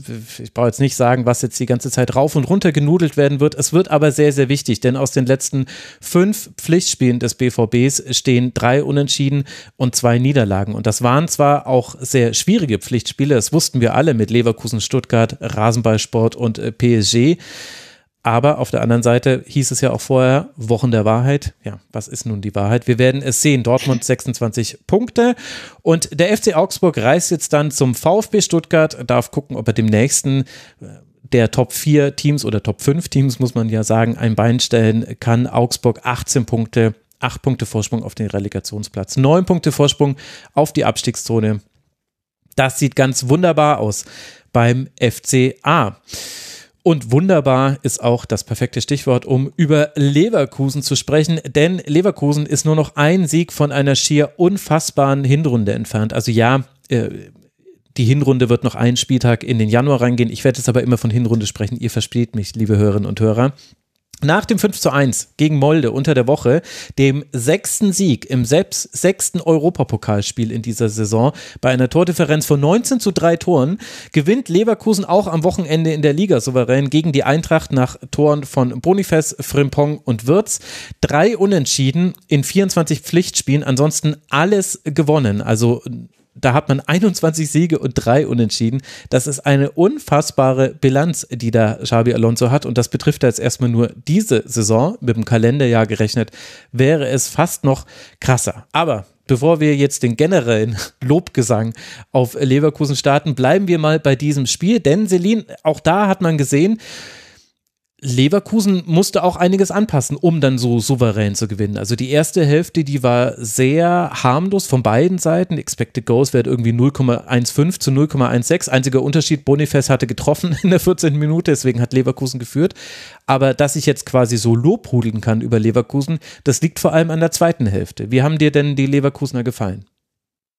Ja, also du sagst es. Also äh, gerade am Anfang ist Leverkusen wirklich nicht gut mit dem hohen Pressing von äh, Frankfurt zurechtgekommen. Ähm, Im Zentrum hat ihnen Frankfurt eigentlich gar keinen Platz gelassen und dadurch ist Leverkusen dann auch nicht ins eigene Passspiel gekommen und ähm, hat sich halt dann in der Konsequenz auch nicht wirklich in der gegnerischen Hälfte gezeigt. Also das stimmt schon, dass sie da gerade zu Beginn große Probleme hatten. Ähm, auf der anderen Seite haben sie dann aber halt auch direkt die erste Chance dann auch zur Führung genutzt. Und ähm, ich finde, so nach dem 1 zu 0 hat äh, Leverkusen dann zunehmend die Kontrolle übernommen und ähm, Frankfurt ist eigentlich kaum noch zur Entlastung gekommen. Ähm, ja, Leverkusen wurde einfach generell auch dominanter und äh, in den Zweikämpfen präsenter, ähm, so dass sie halt dann ähm, Frankfurt nur noch wenig Raum gelassen haben und auf Chancen gelauert haben. Ähm, ja, und dann, was man natürlich die ganze Saison eigentlich schon beobachten konnte, also äh, wenn Leverkusen am Ball war, hatte eigentlich kein Spieler den Ball länger als zwei Ballkontakte. Und ähm, das hat es dann Frankfurt natürlich auch extrem äh, schwer gemacht, sich darauf einzustellen, weil sich halt die Situation ja irgendwie ständig ändert. Und ja, durch dieses Kurzpass, äh, Kurzpassspiel wirst du natürlich auch im Kopf halt total schnell mürbe. Und ähm, ja, das waren dann halt genau die Szenen, auf die dann Leverkusen auch gelauert hat. Ähm, da haben sich dann Räume für Leverkusen eröffnet und ähm, ja, also dann macht's dann letztendlich dann halt auch die individuelle Qualität. Jetzt wird's zum Beispiel, ähm, das war schon sehr gut gemacht und ähm, ja, ja, also Florian Wirtz hat ein Tor hat er geschossen, eins hat er vorbereitet, dann hat er noch an die Latte geschossen, so wie auch Grimaldo an die Latte geschossen hat und Hinkapier an den Pfosten gegrätscht hat. Also am Ende waren es drei Aluminiumtreffer für Leverkusen. Die Niederlage aus Frankfurter Sicht hätte sogar noch viel höher ausfallen können. Ja, was ich interessant finde bei dem, was du mit den zwei Kontakten gesagt hast, das sehen wir ja schon die ganze Saison, was aber auch wirklich auffällig ist, wenn man sich Leverkusen im Vergleich zu fast allen anderen Teams anguckt, ist, wie kurze Pässe man eigentlich die ganze Zeit nur spielen muss. Also man ist immer so positioniert, dass diese Bälle, die mit zwei Kontakten äh, maximal gespielt werden, die gehen auch immer nur so über fünf bis zehn Meter, gerade im Vergleich zum Beispiel ein Team wie dem BVB, wo du manchmal über 15 Meter einen Ball äh, schlagen musst, damit der überhaupt erstmal ankommen kann ist das echt interessant und deswegen sieht das, glaube ich, immer so leicht aus, weil man sich denkt, na, den Pass hätte ich auch spielen können. Ja, aber hätten wir auch alle immer genau richtig stehen können, das weiß ich nicht. Na, mit Xabi Alonso als Trainer, vielleicht hätte er es uns dreien auch beigebracht. Also zumindest stehen war immer schon eine meiner sportlichen Hauptaktivitäten. Aber äh, und trotzdem gab es aber auch diese passive Phase in der ersten Hälfte. Also du hast es ja angesprochen. Eintracht Frankfurt hat sehr, sehr gut gemacht, Chaka und Palacios zu pressen. Die konnten eigentlich fast nie aufdrehen in der ersten Hälfte. Und dann macht Leverkusen das 1 zu 0. Bonifest macht das sehr gut, allerdings Tuta rückt auch nicht raus, deswegen bekommt er diesen Schuss und dann ist er halt nicht äh, zu halten. Und dann war aber Leverkusen sehr passiv und Eintracht Frankfurt hatte den Ball und es ist im Grunde aber nichts mehr passiert bis zur Halbzeit. Also ich müsste nochmal meine Notizen gucken, aber nee, da habe ich nicht so, ach ja, den Grimaldo-Freistoß gab es noch, aber ansonsten war es das eigentlich fast schon. Wie würdest du das erklären, dass Leverkusen dann solche passiven Phasen drin hat? Ist es dem Zeitpunkt der Saison geschuldet? Kann ich mir gut vorstellen. Ähm, auf der anderen Seite finde ich aber auch, dass halt Frankfurt eigentlich ein äh, richtig gutes Auswärtsspiel gemacht hat. Also ähm, ja, vielleicht braucht dann halt auch so eine Mannschaft wie Leverkusen dann einfach so ein bisschen Zeit, um dann auch erstmal halt ins Spiel zu kommen. Soll ihnen ja auch gegönnt sein. Und ähm, ja, letztendlich in der zweiten Halbzeit hat man ja dann gesehen, wie sie sich dann auch in kompletten Rausch gespielt haben. Sie haben ja eigentlich Frankfurt dann auch nach Belieben dominiert und ähm, ja, also ich finde, gerade in der zweiten Halbzeit war es dann halt auch einfach ein Klassenunterschied. Das stimmt allerdings. Also insgesamt waren es 14 zu 4 Schüsse für Leverkusen. Also offensiv war jetzt von Eintracht Frankfurt auch nicht so viel zu sehen. Es gab eine Rettungsaktion von Tar gegen Tuta. Das war noch in der ersten Hälfte. Interessanter Laufweg da von Tuta. So diagonal von hinten ganz nach vorne. Da hat er quasi Spitze gespielt. Aber Tar war da und hat ihn am Schuss gehindert. Und dann gibt es eigentlich eine ganze Reihe von Chancen, die Leverkusen eigentlich verwandeln muss. Unter anderem Teller, der mit ungefähr so viel Vorsprung, den Thomas Müller auch hatte vor Waldemar Anton und äh, dann Axel Sagadou äh, in die Hälfte starten kann. Und Teller ist aber nicht Thomas Müller. Also eigentlich der sollte nicht nochmal eingeholt werden. Und dann gab es ein richtig, richtig gutes, äh, richtig gute Grätsch von Pacho. Erst gab es da Elfmeter und Gelb, aber dann hat Christian Dinger nach Ansicht der Bilder gesehen, ach nee, Moment, das war ja einfach sehr, sehr gut verteidigt. Konnte man kaum glauben, dass, dass man das wirklich schafft aus der Position. Also eigentlich muss Leverkusen da das 4 zu 0 machen, weil man aber auch, glaube ich, wieder was ausnutzen konnte, was Eintracht Frankfurt hat. Das fand ich schon im Spiel gegen Bayern interessant, da wurde es nur nicht bestraft. Also gegen, äh, nee, gegen Bayern habe ich gerade gesagt, gegen Frankfurt. Also Frankfurt gegen Bayern, das war das Spiel. Da haben ja auch schon Larsson und Götze als Doppelsechs gespielt und hatten sehr, sehr gute hohe Ballgewinne. Gerade Götze sah da aus wie ein richtiges Pressing-Monster. Problem ist allerdings, und Bayern konnte das nicht so wirklich aufdecken, Lag auch ein bisschen am Spielverlauf, weil Frankfurt dann irgendwann tiefer stand. Aber das Problem ist, die sichern sich nicht immer gegenseitig ab, Götze und Larsson. Und da gab es Szenen und einmal konnte Palacios vom Flügel kommend diagonal durchs komplette Zentrum dribbeln und ich glaube, er schießt dann am, am Schluss, äh, hätte dann eigentlich das 2 zu 0 machen können. Einfach weil Götze und Larsson gerade beide vorne waren und beide dachten, naja, der andere wird schon für mich absichern. Manchmal war einer von beiden da. Das ist immer noch zu wenig, ehrlich gesagt, gegen Leverkusen, weil eben Hofmann und, äh, und äh, Wirtz erkennen das sofort. Die gehen dann beide in die Halbräume und dann stehen zwei gegen eins in dem ganz zentralen Raum. Also das war was, was bei Eintracht Frankfurt nicht funktioniert hat und dann war die zweite Hälfte in Summe fand ich dann doch auch ziemlich schlecht, obwohl die erste gut war. Oder bin ich dazu kritisch? Nee, sehe ich genauso. Also jetzt äh, klar, nach dem 3-0, da ging dann eh schon nicht mehr so viel. Ähm, ich finde, ähm, Frankfurt hat zwar weiterhin noch gut gekämpft, aber am Ende müssen sie halt einfach froh sein, dass sie äh, nicht noch höher verloren haben. Und ähm, weil du es jetzt gerade auch angesprochen hast, ich finde, ähm, gerade in der ersten Halbzeit hat Frankfurt auch eine relativ riskante Strategie auch stellenweise gefahren. Also da gab es so ein paar Situationen, wo sie dann wirklich irgendwie zwei Meter vom eigenen Tor dann halt rumgekickt haben, wo du dir so auch so dachtest, so, hä, ja, warum ja. zur Hölle macht ihr das? Also Leverkusen hat es ja letztendlich mit dem Gegenpressing so unter Druck gesetzt und die Gefahr, dass dann halt eine Unsicherheit dann äh, irgendwie zum sofortigen Gegentor führt. Also ähm, ja, habe ich irgendwie nicht so ganz verstanden, warum sie da halt dann auch äh, in dieses Risiko gegangen sind. Ja, total. Ich fand auch, dass an diesem Aspekt auch absehbar war, dass es nicht gut gehen wird für Eintracht Frankfurt. Und zwar auch schon in der ersten Hälfte. Sie haben alles kurz ausgespielt, jeden Abstoß und so weiter und so fort. Und Leverkusen hat immer draufgeschoben und hatte in der ersten Hälfte noch nicht die vielen Beigewinne. Aber es war klar, in der zweiten Hälfte wird das möglich sein. Und das ist dann auch passiert. Und warum da Tuta zum Beispiel im eigenen im eigenen 16er zockt oder Larsson hat einmal mit der Hacke im Ball direkt weitergeleitet auf Pacho, glaube ich. Also das kannst du machen, wenn es gut geht, äh, dann loben wir ihn vielleicht auch alle für die Ballbehandlung. Ich würde trotzdem sagen, schwierig im eigenen Strafraum, würde ich mir sehr gut überlegen. Und sie haben wirklich, haben wirklich versucht, immer wieder auszuzocken und waren da auch nicht anpassungsfähig. Also die erste Hälfte, die zweite Hälfte begann ja sehr gut für Leverkusen. Äh, da hat äh, Boniface hat dann auch schnell das 2 zu 0 gemacht, so ehrlich muss man sein, aber es gab keinerlei Anpassung bei der Eintracht. Und das fand ich schon schade zu sehen, weil du hättest ja, du hast Nkunku und Buta auf den Flügeln, du hast Ebimbe vorne drin. Da kannst du doch mal versuchen, auch einen schnellen Pass zu spielen. Aber ich glaube, dieser schnelle Pass sollte halt immer vorbereitet werden, indem man Leverkusen ins Pressing lockt. Und das ist halt dann erwartungsgemäß fast schon schief gegangen, weil Leverkusen halt im zweiten Durchgang viel, viel besser gepresst hat. Aber es war ja, es war interessant und zwiespältig, weil eigentlich muss die Eintracht das mit 4-0, 5-0 verlieren, haben eigentlich Glück, dass es nicht so ausgeht. Jetzt hat es zwar eine gewisse Tradition in Leverkusen, so deutlich zu verlieren bei der Eintracht, für die Eintracht, aber auf der anderen Seite jetzt in den letzten sieben Pflichtspielen sechs Niederlagen. Das Einzige, was herausragt, ist es 5-1 gegen Bayern. Also, was, was die Eintracht eigentlich liegen gelassen hat, sieht man, wenn man sieht, die haben trotzdem nur drei Punkte Rückstand auf den Europapokalplatz. Also was eigentlich möglich gewesen wäre. Und dazu gehört, finde ich, schon auch ein bisschen dieses, dass man vielleicht ein bisschen zu sehr manchmal von der eigenen Qualität überzeugt ist, selbst wenn im Spiel schon zu sehen ist, nee, die ist eigentlich gar nicht da. Hm. Ja. Wir werden das ausführlicher diskutieren mit Basti Red morgen im Schwerpunkt. Äh, da, glaube ich, werden wir nochmal allgemeiner über dieses äh, ganze Frankfurter Problem äh, gerade sprechen. Und zu Leverkusen vielleicht noch ein Hinweis, der wieder aus dem Forum kommt. Ihr merkt schon, liebe Hörerinnen und Hörer, die HörerInnen, sie haben geliefert. Paul04 schreibt, bemerkenswert, dass mittlerweile viele Wechsel in der zweiten Halbzeit bei Leverkusen den Spielfluss nicht mehr groß stören. Teller, Losek und Schick haben sich offensiv fast nahtlos eingefügt. Das sah in der ersten Zeit der Saison noch anders aus. Gerade Teller gewöhnt sich immer mehr an die Spielweise. Bin gespannt, wie sich der noch entwickelt. Und da muss ich sagen, volle Zustimmung. Das war wirklich interessant. Und das fiel mir aber eigentlich erst so wirklich mit diesem Kommentar auf, weil dadurch, dass das alles so ein Fluss war, habe ich die Einwechslung eher so hingenommen. Aber es stimmt. Also Schick kam rein, hat der direkt eine große Chance. Teller hat das sehr, sehr gut gemacht mit den Läufen hinter die Kette.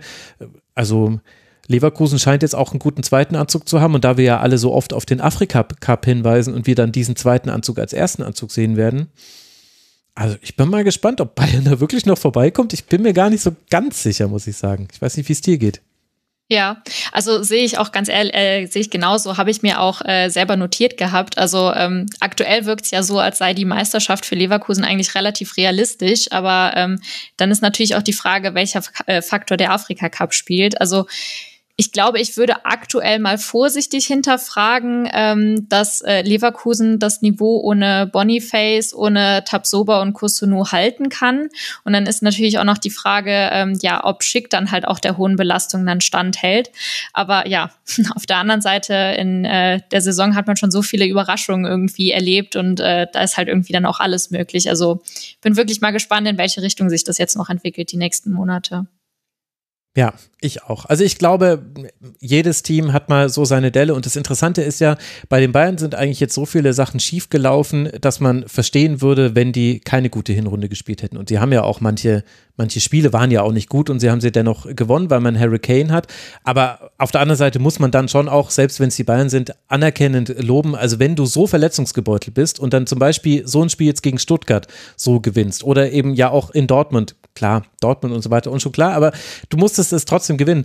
Eigentlich spielt äh, Bayern ja eine fantastische Hinrunde. Ich glaube, zuletzt hatte man vor sieben oder acht Jahren einen ähnlich guten Punkteschnitt zu diesem Zeitpunkt der Saison. Nur Leverkusen ist noch besser und die Erfahrung sagt, jedes Team hat irgendwann Probleme. Es gibt also Grimaldo zum Beispiel ist für mich der entscheidende Spieler gerade bei Leverkusen. Wenn der sich verletzt, dann spielen sie anders und will es nicht beschwören und so weiter. Und es kann auch sein, dass es ins Ziel geht. Aber es wird auf jeden Fall interessant und wie schön das ist. Weil ansonsten würden wir die ganze Zeit nur sprechen, oh Gott, die Bayern, sie laufen so davon und jetzt haben sie schon irgendwie drei, beziehungsweise vielleicht ja sogar sieben, äh, sechs Punkte Vorsprung auf Leipzig und so. Und so haben wir halt noch Leverkusen, die auch schön spielen. Und dadurch, dass der Alonso Trainer ist, der auch viele Sympathien auf sich vereint, kann man es ihnen auch, glaube ich, ein bisschen eher gönnen, selbst wenn sie es nicht für nötig gesehen haben, beim Protest mitzumachen. Wobei sie da ja vielleicht auch genau wissen, wo sie herkommen. Also kann man ihnen ja auch zur Selbstreflexion da nur ja, verpflichtend äh, beistimmen und sagen, ja, das habt ihr gut erkannt, dass das ein bisschen komisch wäre, wenn ihr dagegen protestiert. Naja, jetzt kommt noch ein Heimspiel für Leverkusen gegen den VfL Bochum und dann könnte es sein, dass man eben ungeschlagen aus diesem Jahr herausgeht. Eintracht Frankfurt wiederum wird jetzt dann zu Hause gegen Gladbach spielen. 21 Punkte hat die SGE, drei Punkte Rückstand auf den sechsten Tabellenplatz sind es. Da sind wir mal gespannt. Mit einem Sieg zu Hause könnte man wesentlich, glaube ich, das Narrativ zu dieser Hinrunde drehen. Sollte auch das schiefgehen, dann werden die Fragen, glaube ich, etwas kritischer, ohne dass man das dramatisieren muss. Und dann gibt es ja noch Rasenballsport Leipzig. Die hüpfen auf Rang 3 nach diesem Spieltag und das liegt an dem, was am Sa Samstagabend passiert ist. Wir haben den Leipzig-Schwerpunkt zum falschen Zeitpunkt aufgenommen, also in der letzten Woche, weil da war noch nicht klar, dass Emil Vosberg wechselt nach New York zur Dependance, die es äh, dort gibt, zum 1. Januar schon. Und das führt dazu, dass dieses Spiel auf der einen Seite aus Fußball-nostalgischer Sicht, wenn man natürlich gewisse Dinge ausklammert, ich weiß das schon, liebe Hörerinnen und Hörer, aber dann kann man sagen, solche Geschichten schreibt nur der Fußball, nämlich der Spieler, der neun Jahre da war, der wirklich jeden Aufstieg mitgemacht hat, der entscheidet auch dieses Spiel. Er wird eingewechselt und dann erzielt er erst das 2 zu 1 selbst und das 3 zu 1 bereitet er vor mit einem Schuss, der eigentlich auch schon äh, fast sein zweiter Treffer hätte sein können. Solche Geschichten, ihr wisst es, liebe Hörerinnen und Hörer. Auf der anderen Seite könnte man aber auch sagen, Greta, warum gibt man denn einen Spieler ab, bei dem man jetzt noch sieht, an Spieltag Nummer 15, Alter, ist das gut, dass wir den im Kader haben? Denn bis dahin stand es 1 zu 1, Klostermann 1 zu 0, Osan Kabak 1 zu 1 und Leipzig hatte zwar einzelne Chancen, aber es war Forsberg, die Begeisterung, die Forsberg mit ins Stadion gebracht hat, äh, der dieses Spiel gedreht hat. Genau, das wollte ich dich auch fragen. Mich hat das ehrlich gesagt, als ich das Spiel geguckt habe, total überrascht. Man muss aber fairerweise dazu sagen, dass ich äh, Leipzig jetzt nicht so super eng verfolge. Deswegen hatte ich gar nicht auf dem Schirm, dass der irgendwie da zum Schwesternclub oder wie auch immer man das dann bezeichnen will, wechselt und dachte beim er wechselt Spielen in eine andere Abteilung. Ich finde, wir sollten bei diesen Multiclubs Ja, sollten wir von Abteilung Versetzung. sprechen. das, das ist ein gutes Wort. Ähm, ich war auch total überrascht und war dann so, hä, hat er irgendwie Familie? Ist es irgendwie privat begründet, dass der jetzt nochmal nach New York will und sich da irgendwie nochmal ein paar schöne Jährchen machen oder so? Weil ich dachte, der war ja jetzt nicht außen vor. Das ist ja jetzt nicht wie bei Timo Werner, der ja angeblich zum Winter freigegeben wird, von wegen Spielerfahrung für die EM sammeln und so. Deswegen, ähm, ja, war ich da auch ehrlich gesagt verdutzt. Ähm, schönes Abschiedsheimspiel, wenn man es positiv formulieren will. Mhm. Ja, absolut. Also, so wie es ich äh, nachrecherchiert habe, weil bei mir war die Verblüffung ähnlich groß. Ich dachte mir so, scheiße, habe ich das im Schwerpunkt übersehen. Also es hat sich wohl angedeutet, aber bekannt gegeben wurde es erst wenige Stunden vor dem Spiel. Und dann war quasi auch klar, dass es sein letztes Spiel würde. Hätten sie es mal früher bekannt gegeben, vielleicht wären noch ein paar mehr Zuschauer gekommen. Aber gut, das muss äh, Leipzig für sich entscheiden. Naja, ist so. Also angeblich waren es 43.000. Die saßen sehr lose in diesem, in diesem Stadion und 300 Gästefans sollen da gewesen sein. Also ein Samstagabend Topspiel. Fanfeuerwerk. ja, mhm. sie haben auch nicht mitgemacht beim Fanprotest. Ist ja auch klar, warum und so weiter. Die organisierte Fanszene von Leipzig hat gesagt, wir, sie würde sich später dazu äußern, wie sie zum Investor steht. Ich habe da, also Stand Sonntagabend hatte ich es noch nicht gelesen, aber ist vielleicht auch nicht so wichtig, was da die Fans von Raba Leipzig zu sagen. Also deswegen, und vielleicht ist das dann so ein, so ein klassischer Fall von ein verdienter Spieler möchte nochmal mal etwas äh, machen und dann möchtest du ihm keine Steine in den Weg legen, wenn er gehen möchte. Aber, Vermute ich auch, aber. Aber gleichzeitig äh, kann man es auch, finde ich, problematisieren, weil also Leipzig gewinnt das natürlich verdient und Leipzig hatte auch noch Chancen auf mehr Tore und Hoffenheim ist auch nochmal ein ganz eigenes Problem für sich. Über die haben wir ja auch gerade erst einen Schwerpunkt gemacht im Rasenfunk. Aber es ist schon interessant, dass Forsberg und Pausen eigentlich so nach dem Spiel so die sind, die so herausragen, finde ich. Ja, Fand ich auch. Ich finde, man hat richtig im Spielverlauf gesehen oder den Moment gemerkt, wo Forsberg reinkam, weil sich das, also weil man seine Präsenz auf dem Platz gemerkt hat, äh, das ist ja jetzt was, was man nicht nur an irgendwie Statistiken oder sonst was greifen kann, aber man kann es eben auch an Statistiken greifen, egal ob jetzt Tore, Torvorbereitung, Pässe, sonst was. Der ist ein wertvoller Spieler, absolut. Und äh, für Pausen gilt das Gleiche. Genau, und Pausen ist ja derjenige, der auch mal Bälle gewinnt äh, vorne drin, der auch Bälle festmacht. Ich fand, dass äh, Openda, Simmons und auch Baumgartner, also natürlich sind das hochtalentierte Fußballer und so weiter, aber in diesem Spiel, und da gab es schon so ein paar Spiele in der Saison, haben sie sehr schnell die Bälle wieder verloren. Also waren nicht so gut in den direkten Duellen. Kann man auch positiv sehen und kann sagen, dass da Hoffenheim gut am Gegenspieler war und wenig zugelassen hat ist eine Henne-Ei-Frage, wie man das äh, dann bewertet. Und Pausen eben nicht. Pausen, der zieht dann entweder das Foul oder er macht den Ball irgendwie fest, äh, setzt sich durch. Das ist schon, ist schon eine eigene Qualität. Gleichzeitig fand ich es noch interessant. Also Leipzig hat wieder wie immer in diesem Dreieraufbau gespielt. Äh, du hast in dem Spiel aber wieder gesehen, wenn David Raum, also wenn der Strafraum nicht gut besetzt ist, dann bringt dir David Raum eigentlich nichts muss man so ehrlich sagen, weil er flankt halt immer. Also was anderes macht ja. er nicht. Entweder an die Grundlinie gehen, zurückliegen oder halt direkt flanken. Dann muss der Strafraum gut besetzt sein, war er aber oft nicht. Da war wieder Pausen der Einzige, der quasi immer da war. Pausen war immer da, alle anderen ging so. Dann war Schlage diesmal mehr ins Aufbauspiel integriert, involviert als Haidara das ergibt vielleicht Sinn, auch wegen der Positionierung von Raum. Also man konnte da, also der und Raum äh, und auch Xavi manchmal, die haben ganz gut zusammengespielt. Aber vielleicht hat man es dadurch Hoffenheim auch zu einfach gemacht, weil eigentlich relativ klar war in der ersten Hälfte vor allem, wie die Angriffe entstehen. In der zweiten Hälfte war es besser, weil da waren es auch mehr Umschaltsituationen. Also ich finde Leipzig, wir haben vorhin über den BVB gesprochen und so gewisse Grundprobleme, die da sind. Bei Leipzig sehe ich es ganz genauso, habe ich auch mit Uli Krömer besprochen in der letzten Woche. Bin ich auch gespannt, ob es eine Weiterentwicklung zur Rückrunde gibt, weil verdient gewonnen, ja, aber gegen dieses Hoffenheim hättest du ein viel besseres Spiel machen können, meiner Meinung nach.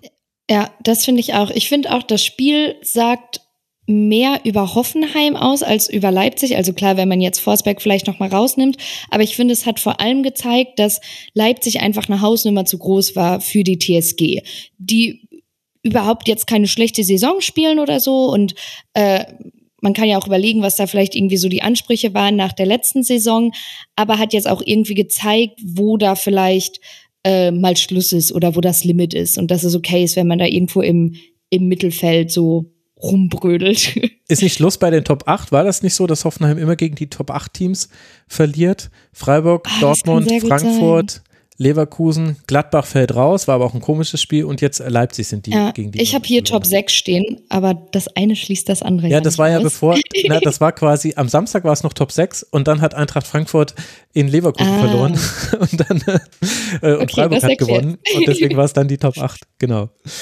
Ja, ja Hoffenheim auch, also ich meine, wir haben es im, im Schwerpunkt auch ausführlicher besprochen, aber auch, ja, irgendwie wenig, was Hoffenheim bietet. Also du hast André Kramaric, der wieder überall ist auf dem Feld. Der hat auch ein ganz mhm. gutes Spiel gemacht. Ansonsten steht Hoffenheim sehr, sehr tief. Sie haben im Grunde nur einen guten Angriff in den ersten 20 Minuten. Das war so ein langer Ball und da kam es dann, glaube ich, nicht zum Schuss. Ach nee, das war Kramaric, der auf Bibu flankt, aber Simon Korda super vor ihm noch äh, den, den Ball sichert. Trotzdem kommt man aber auch nicht komplett zufällig zum Ausgleich, weil ähm, also, der, also die Standardstärke von Hoffenheim, die ist schon noch da. Und, und in der Phase war halt Leipzig wieder sehr passiv, aber in der zweiten Hälfte nichts mehr zu sehen von Hoffenheim. Ich habe mir auch die Matarazzo-Pressekonferenz angeguckt. Normalerweise ist er immer sehr gut darin, Dinge zu erklären. Diesmal hat er nur drei mhm. Minuten gesprochen. Ich glaube, das lag daran, ja, äh, äh, wegen der Verabschiedung von Emil Forsberg kam Marco Rose ganz lange nicht zur PK und dann haben sie den Hoffenheimer Teil einfach vorgezogen. Und ich weiß ah, nicht, ob es entweder keine Fragen gab, der der Journalisten vor Ort, ob da ähnlich viele JournalistInnen waren wie Auswärtsfans oder, oder ob es einfach äh, so war, dass sie es weggeschnitten haben. Aber bei YouTube hast du nur drei Minuten gefunden, wo er gesagt hat, ja, äh, verdiente Niederlage, erste Hälfte ganz gut, zweite Hälfte nicht mehr, schade, äh, jetzt Mund abputzen und weiter. Also sinngemäß hat er gesagt. Mhm. Also, es war irgendwie ein seltsames Spiel, fand ich. Ja, ich finde, bei der TSG kann man das so ein bisschen auch an zwei Figuren festmachen. Zum einen an Baumann, den ich da aber positiv erwähnen würde, ähm, bei dem sich Hoffenheim eigentlich bedanken können, weil ich äh, kann. Weil wenn der nicht im Tor stehen würde, glaube ich, äh, wäre das durchaus höher ausgegangen. Und die andere Figur ist Brooks oh, da waren so ein paar richtige Gurken dabei. Also erstmal dieses fast Eigentor in der, ich glaube, 27. war das, wo der fast selber einköpft nach einer ja, Ecke von Leipzig, was irgendwie auch so zum Spielverlauf gepasst hätte, von wegen Leipzig muss mehr machen, aber die TSG scheitert quasi an diesem Niveau. Und vor allem, er und, guckt dann Baumann so an nach dem Motto, I gotcha, kein Problem. Und Baumann ja. guckt ihn an, was tust du da? Der war fast in unserem Tor. Total. Das fand ich auch sehr lustig. Das haben die hinter in der Zeitlupe nochmal gezeigt. Das war wirklich lustig anzusehen. Ähm, und er ist dann ja auch quasi indirekt für das 1-0 von Leipzig verantwortlich, weil er ja Xavi fault und dadurch ja dann äh, Leipzig den Freistoß bekommt und dann eben in Führung geht. Also ich glaube, sie wären so oder so in Führung gegangen, aber ähm, hat das ja quasi indirekt verursacht, kann man sagen, zumindest diesen Standard. Ähm, ich finde, daran kann man das irgendwie so ganz, ganz gut festmachen, vielleicht. Ja, ja, das stimmt. Und äh, Matarazzo hat auch erklärt, warum sie so gespielt haben. Sie wollten eben wenig Raum hinter der Kette zulassen und deswegen stand man so tief und wollte dann auf Konter spielen. Aber sie haben halt diese Kontergefahr kaum gehabt. Äh, und zu diesem Spiel gehört aber noch mit dazu, weil du jetzt gerade schon die Entstehung des 1 zu 0 ansprichst. Bei der Entstehung des 1 zu 1, äh, das ja. angebliche Foul von Xavi an Sko, das war nicht da, das hat nur Robert Schröder gesehen. Fiel auch in der Phase von mehreren, also es gab quasi zwei Freistöße aus fast genau dieser Position. Der erste war noch einer, der zweite, der dann zum 1 zu 1 führt, war auf gar keinen Fall einer. Und Blaswig macht da halt auch den Fehler rauszukommen und nicht am Ball zu kommen. Ja, ich habe ich hab mal nachgelesen, also der Kicker fand es auch sehr verdient. Ähm, ich musste mir da irgendwie fünfeinhalb Zeitlupen ansehen, so nach dem Motto, müssen wir jetzt auch gar nicht mehr groß äh, drüber reden, weil Videobeweis und bla, Diskussionen und so hatten wir, glaube ich, schon genug, aber stimme ich zu. Aber das heißt, der Kicker hat gesagt, das war ein Freistoß? Ja. Ach, okay, verrückt. Habe ich gar ja. nicht so gesehen. Nee, ich auch nicht, aber beim Rest, also egal, wo ich nachgeschaut habe, wie jetzt Sportstudio, Sportschau, sonst was bei den anderen Spielberichten, ähm, ja, war das nicht so. Ja, krass, da seht ihr mal, wie rebellisch der Rasenfunk manchmal unterwegs ist hier. Gegen den Mainstream wenden wir uns, ohne dass ich gewusst hätte, dass das so ist. Naja, es war am Ende ein 3 zu 1 für Leipzig. Das sorgt dafür, dass man auf Rang 3 springt. 32 Punkte hat jetzt Leipzig und wird jetzt noch in Bremen spielen, bevor man dann in die Winterpause geht. Die TSG aus Hoffenheim rutscht ab mit ihren 23 Punkten auf Rang 7, wird jetzt noch in, nee, zu Hause gegen Darmstadt spielen, Entschuldigung, so ist es korrekt. Und dann hat auch die TSG Winterpause. Die steht auch dem SC Freiburg und dem ersten FC Köln bevor. Und wenn man sich das Spiel bis zur gelb-roten Karte für Jeff Chabot anguckt, dann haben sie die vielleicht schon vorgezogen, die Winterpause? Denn da ist sehr, sehr wenig passiert. Es war das erste Sonntagsspiel und da konnte man noch wirklich Sorge haben. Also Celine, ich wollte mich schon bei dir entschuldigen, dass du dieses Spiel sehen musstest. Es ist nicht besonders viel passiert.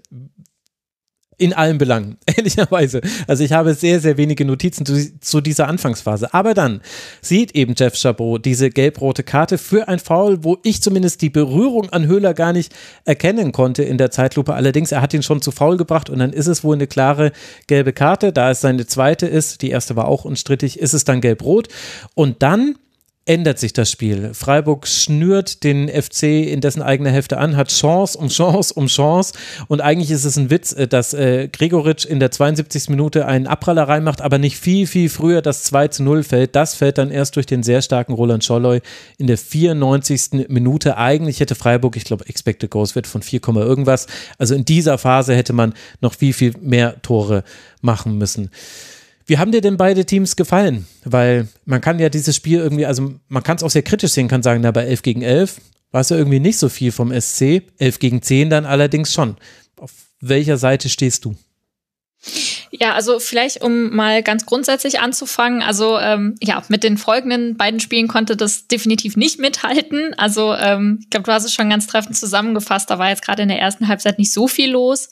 Ähm, ich finde, Köln hat ähm, relativ mutig begonnen und hat auch äh, gerade in den ersten Minuten schon äh, Freiburg auch vor Probleme gestellt. Ähm, nach der Unterbrechung, also nach den Fanprotesten, finde ich, hat äh, Freiburg dann aber zunehmend die Kontrolle übernommen, mhm. ähm, ohne letztendlich für die ganz große Gefahr zu sorgen. Und äh, ja, nach dem Platzverweis, Platzverweis von Chabot in der 62. Minute war Freiburg dann wirklich drückend überlegen. Ähm, von Köln kann eigentlich nicht mehr so viel. Und ähm, ja, dann war es letztendlich dann halt auch nur der äh, Chancenverwertung von Freiburg geschuldet, dass äh, Köln überhaupt noch im Spiel war. Also ähm, ja, Freiburg hat ja so oft die äh, Entscheidung liegen gelassen. Ähm, ja, konnten sie sich dann letztendlich bei den Einwechselspielern bedanken, dass dann halt Gregoritsch dann sie erstmal in Führung schießt und dann halt äh, Soloy in der Nachspielzeit dann alles klar macht. Also ähm, ja, ich fand schon lustig zu sehen, ähm, wie Baumgart sich vor dem Spiel hingestellt hat und meinte, ähm, dass Köln mutig und äh, aggressiv vorne draufgehen möchte. Ich finde, dafür sind sie erstaunlich wenig ins Pressing gekommen mhm. und äh, wenn dann auch nur eigentlich in den ersten zehn Minuten und ähm, ja. Sonst hat man jetzt von dieser offensiven Ausrichtung jetzt nicht ganz so viel gesehen, finde ich. Jein. Also ich, ich weiß, was du meinst, weil man hat jetzt nicht irgendwie bis zum gegnerischen 16er durchgepresst, aber ich finde, was schon Köln gut gemacht hat, war Freiburg wenig anzubieten und dabei aber nicht zu tief zu stehen. Also ich fand es interessant, dass man es eigentlich, also Freiburg wieder mit Makengo und Sedilla auf den Flügeln und wir wissen ja, die Flügel sind wichtig im Aufbauspiel von Freiburg. Zumindest aktuell sind sie sehr wichtig. Und die hatten eigentlich so selten einfache Pässe nach vorne. Also die konnten immer ganz gut zu Ginter und Gulde wieder zurückspielen weil Selke da auch oft alleine angelaufen ist und was will er da machen im, im 1 gegen 2. Manchmal war auch Waldschmidt mit dabei, aber dann haben sie Atubolo mitgenommen. Also sprich, es war eigentlich quasi in, in vorderster Front war es eine Unterzahl, deswegen kannst du quasi nicht ganz tief äh, hochpressen. Äh, du musst ein bisschen tiefer stehen. Aber sobald der Ball eigentlich auf den Flügeln war, fand ich, hat das Köln gut gemacht, hatte auch ein paar gute Ballgewinne. Im Grunde hatte man auch ja, die größte Chance würde ich schon sagen, war Thielmann in der zehnten Minute, wo er irgendwie nicht so wirklich Druck hinter seinen Abschluss bekommt. Also ja, es war nicht so aggressiv, wie man es von Köln manchmal schon gesehen hat. Ich fand aber, es war sehr wirksam, also effektiv und hat Freiburg dadurch eigentlich so ein bisschen so die Option A im Spielaufbau genommen. Deswegen, ich bin da so ein bisschen hin und her gerissen. Und auf der anderen Seite ist es aber auch so, war halt der FC auch unglaublich torungefährlich. Ich meine, das wundert einen jetzt nicht, haben zehn Tore nach 15 äh, Spieltagen. Also wir alle wussten, wie der FC spielt. Es ist aber trotzdem das Krasse, es dann immer mal wieder zu sehen, weil, weil, weil wir ja auch alle wissen, naja, also irgendwie werdet ihr schon Tore machen müssen, um in der Liga zu bleiben. Dann, und dann gerät man eben in diese Unterzahl. Also ich bin total aufgeschmissen, was äh, Köln angeht. Irgendwie habe ich das Gefühl, das ist einfach das war einfach so ein typisches Spiel für diese Saison. Vorne war man ungefährlich, hinten war man eigentlich nicht schlecht, aber man verliert es trotzdem verdient. Ja. Hm. Ich finde, man muss auch so ein bisschen unterscheiden zwischen der Zeit vor der Unterbrechung und dann allem, was danach gekommen ja, ist. Also ich finde, stimmt ja. Mhm. Ich finde gerade so in der Anfangsphase ähm, ist Köln besser ins Spiel gekommen und sie haben es auch eigentlich ganz gut gemacht. Also man hat auch gesehen, dass sie wirklich einen aktiven Beitrag leisten wollen und halt auch etwas nach vorne unternehmen wollten. Ähm, aber wie du schon sagst, also man hat schon auch äh, in dem Spiel gesehen, äh, warum Köln eben aktuell nur bei zehn Toren steht. Also ähm, ja, ich finde, äh, vor der Pause hat Köln dann wieder ein bisschen mehr nach vorne gemacht. Ähm, aus dem Ballbesitz ist aber nicht so wirklich dann auch halt äh, Torgefahr entstanden. Also ich finde, ähm, ja, offensiv hat man schon auch gesehen, dass da stellenweise die Ideen gefehlt haben. Ähm, ja, also ich würde jetzt nicht sagen, dass es eine Katastrophe war, was sie gespielt haben, aber ähm, ja, es wurde nach der Unterbrechung schon äh, ja nicht mehr so gut, wie es halt vor der Unterbrechung war. Ja, das ist aber ein fantastischer Hinweis. Ich glaube tatsächlich, dass das in diesem Spiel nicht zu unterschätzen ist. Äh, Freiburg hat, ich glaube, Sascha Bigalke hat bei der Song gesagt, war es Sascha Bigalke? Ich glaube schon, der hat gesagt, äh, Freiburg hat äh, Köln dekodiert. Ich meine, das ist natürlich auch das The Zone-Wording für so etwas, klar. Aber es stimmt, äh, nach, der, nach der Unterbrechung war es wirklich so, dass Freiburg viel, viel besser damit umgehen konnte, was Köln gemacht hat. Und eigentlich hat man dann nichts mehr zugelassen oder fast nichts mehr. Mhm. Waldschmidt hat irgendwie zwei Schüsse noch in der Nachspielzeit der ersten Hälfte sind mir jetzt aber nicht so nachhaltig im Gedächtnis geblieben, deswegen waren sie, glaube ich, auch nicht so ganz so gefährlich. Das stimmt. Und das ist natürlich auch eine Qualität des SC, dass man eben dadurch, dass man sehr variabel ist und im Grunde alles kann, Dreieraufbau, Viereraufbau, Zweieraufbau mit hochgeschobenen, äh, hochgeschobenen Außenverteidigern, eine Sechs, Doppelsechs, also Freiburg kann tatsächlich eigentlich alles ganz gut. Kann man sich ganz gut anpassen. Und dann kann man ja auch sehr gut wechseln. Und ich glaube, das war, also klar, die gelb-rote Karte war sehr, sehr wichtig, haben wir schon gesagt, aber auch, dass du Gregoritsch und Soloy einwechseln kannst in der 65. Minute und die beiden im Grunde dann diejenigen sind, die fast jeden Angriff initiieren oder zur Vollendung bringen. Das ist halt auch nochmal eine Qualität, die logischerweise der FC nicht hat und die dann aber auch ganz gut erklärt, warum Freiburg dann so dominant dieses Spiel am Ende dann auch gewinnt, auch wenn es sehr lange bis zum 2 zu 0 dauert. Aber weil die beiden waren beide nicht zu halten für den FC. Mhm. Ja, also ich finde auch, dass auf jeden Fall die Einwechselspieler dann auch den Unterschied gemacht haben. Ähm, ich würde aber gerne eigentlich auch noch Eggestein hervorheben. Also ich finde gerade in ja. der ersten. Halbzeit liefen eigentlich die meisten Aktionen über ihn und äh, den haben auch die Kölner ja in der ersten Halbzeit gar nicht so wirklich unter Kontrolle bekommen.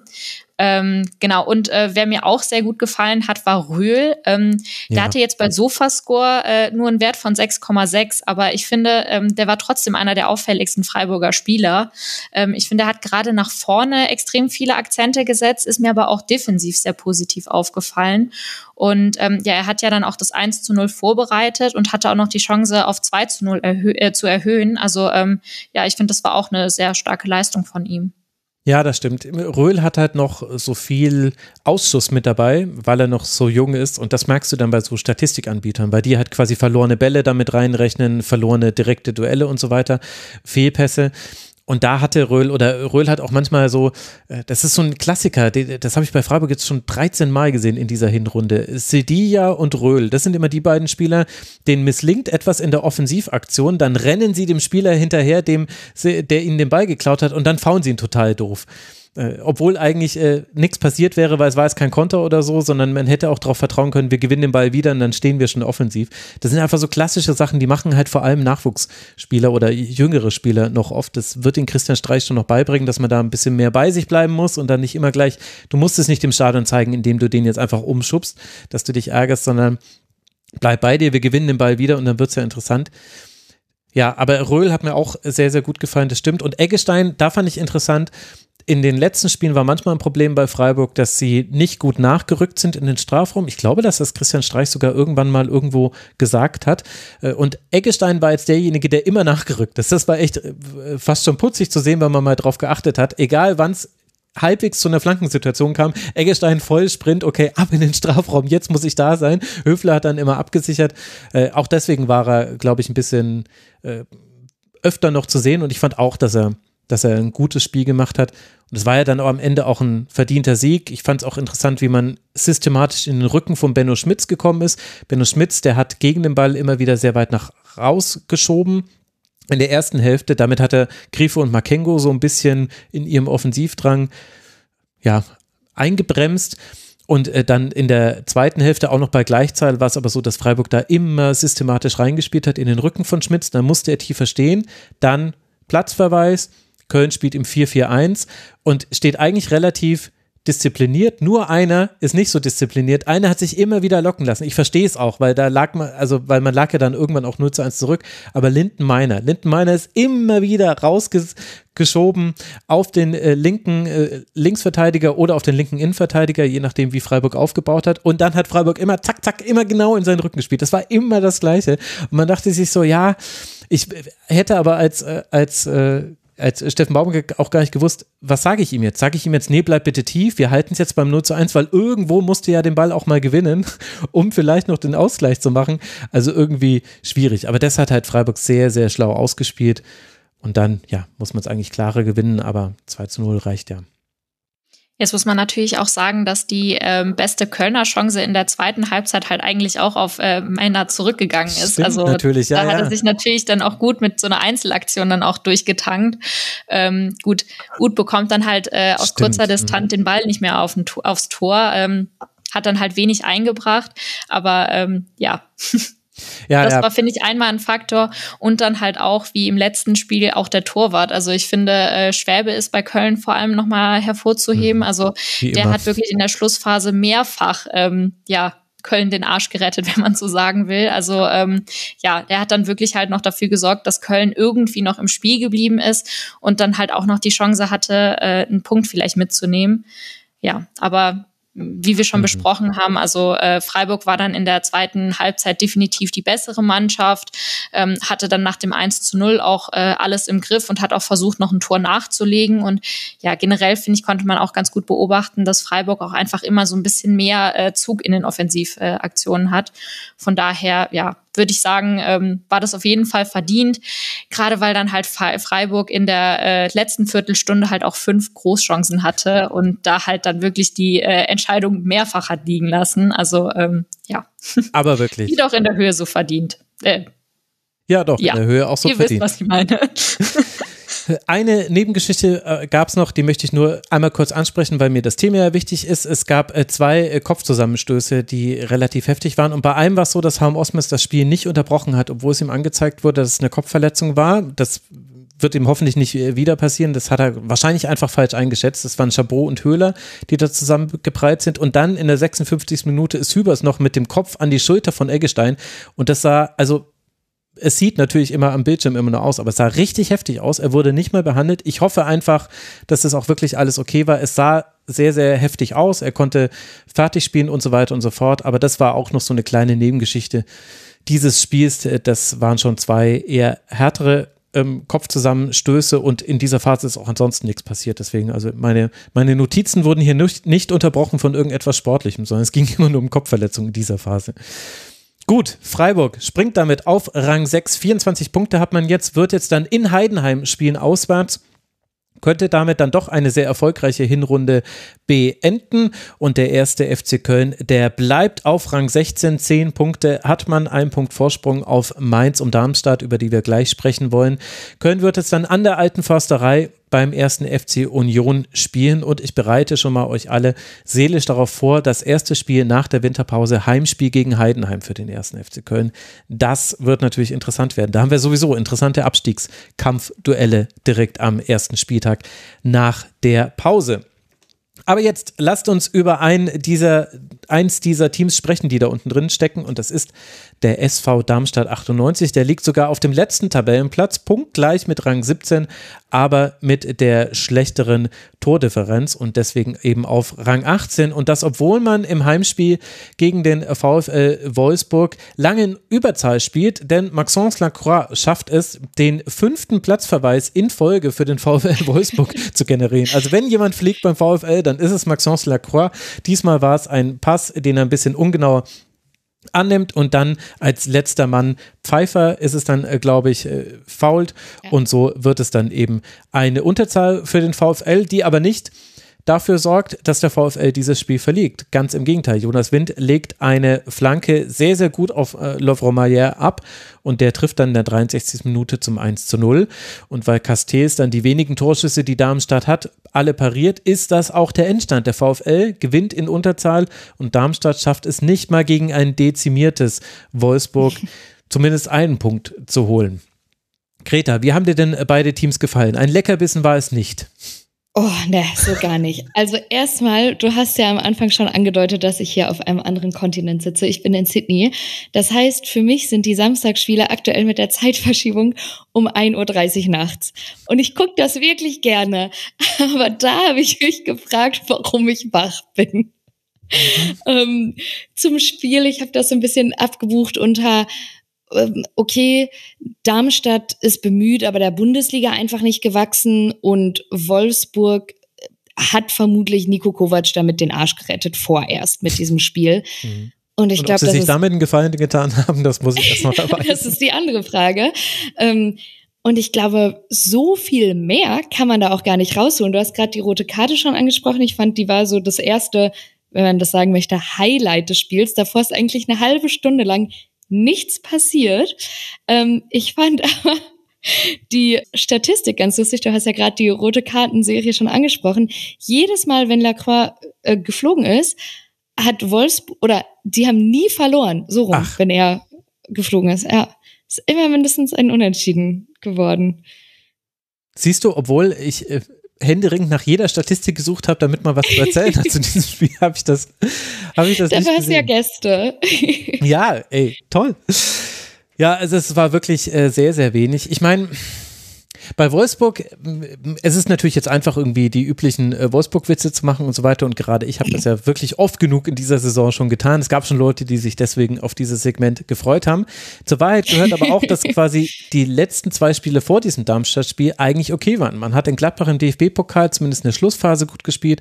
Man hat gegen den SC Freiburg gut gespielt, aber halt verloren.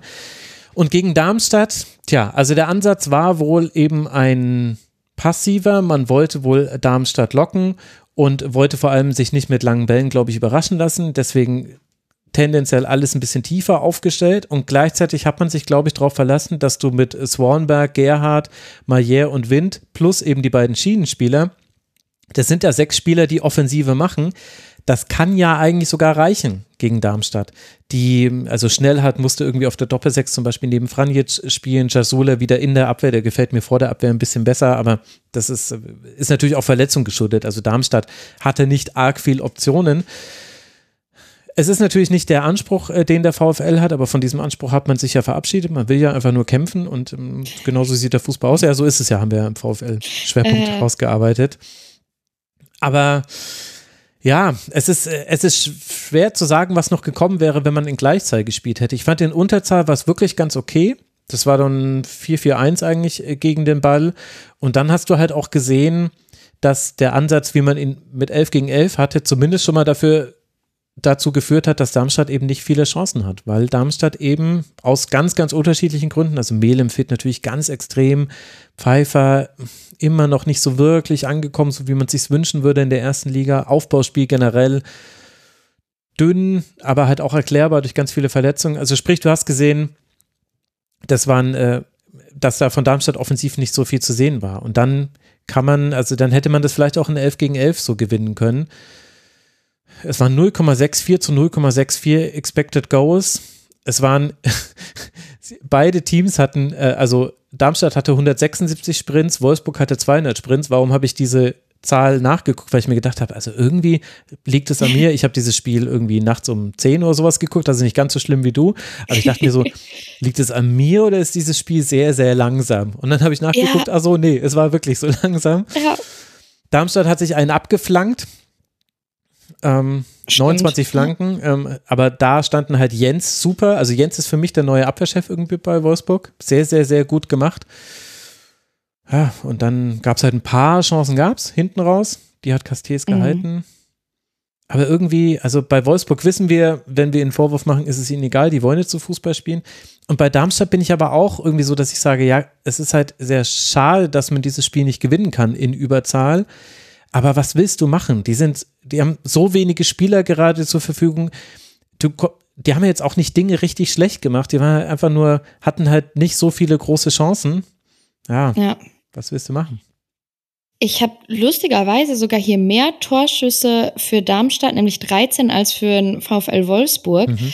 Ähm, stimm dir aber zu, ich glaube, Darmstadt ist so Marke bemüht, aber scheitert halt irgendwie an den eigenen Möglichkeiten oder am Rahmen. So klar, die Kader Dichte, Tiefe, Stärke, was auch immer, ähm, ist eine ganz andere und die Qualität dann natürlich auch. Und dann hast du halt ein, zweimal Pech irgendwie, wo dann Wolfsburg auch gut verteidigt, wo es dann, ne, wenn es nicht so gelaufen wäre, vielleicht irgendwie dann doch noch der Ausgleich fällt oder so, aber äh, schon verdient. Und ich finde, dadurch, also nochmal, um, es war so langsam, auf das Thema zurückzukommen, ich finde, man kann es ganz gut daran oder dadurch erklären, dass beide so sehr auf Sicherheit gespielt haben und die anderen machen lassen wollten und glaube ich gleichzeitig auch sehr verunsichert waren. So Wolfsburg viel verloren, irgendwie nicht an den guten Saisonstart anknüpfen können und so und äh, Darmstadt logischerweise da irgendwie als absoluter Underdog und das hat sich dann finde ich so durchs ganze Spiel irgendwie gezogen.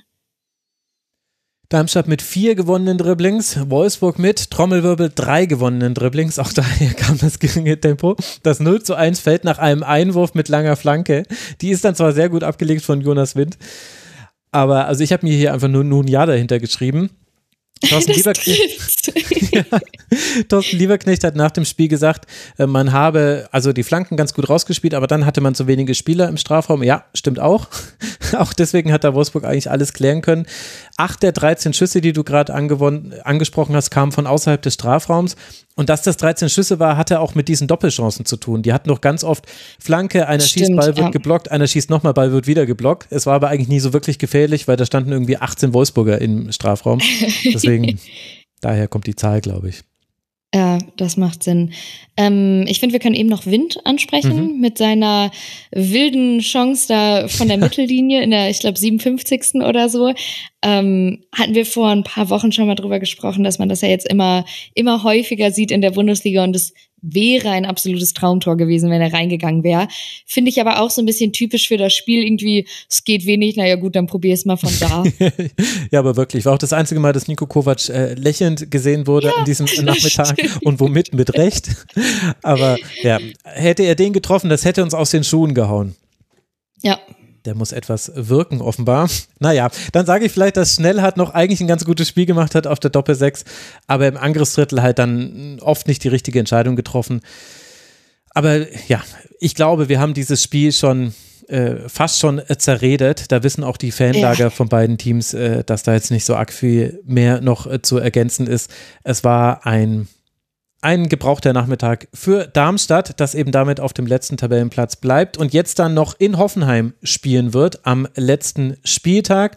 Für den VfL Wolfsburg geht es jetzt in von, von Nico Kovac ausgerufene Bonusspiel, also offenbar sechs Siege in dieser Hinrunde reichen ihm. Jetzt spielt man gegen den FC Bayern. Nico Kovac hat quasi sich vorher schon mal auf den Rücken gelegt und hat gesagt, ja, also da sind wir ja so deutlich unterlegen. Mal gucken, ob da irgendwas geht. Na dann. ja, ja, genau. Also ich kenne Wolfsburg-Fans, ganz liebe Grüße an Antonia, die verlieren den Verstand äh, bei solchen Aussagen. Und ich kann es ein Stück weit auch wirklich nachvollziehen, denn Wolfsburg hat jetzt 19 Punkte, 5 Punkte Rückstand sind es auf den Europapokalplatz, wo man ja eigentlich schon hinwollen müsste. Und dann musst du gegen einen ersatzgeschwächten FC Bayern eigentlich vielleicht auch sagen, hey, denen machen wir es jetzt so richtig unangenehm, mal gucken, was dann geht. Aber vielleicht sagt er das ja intern und extern ist er eben so super locker.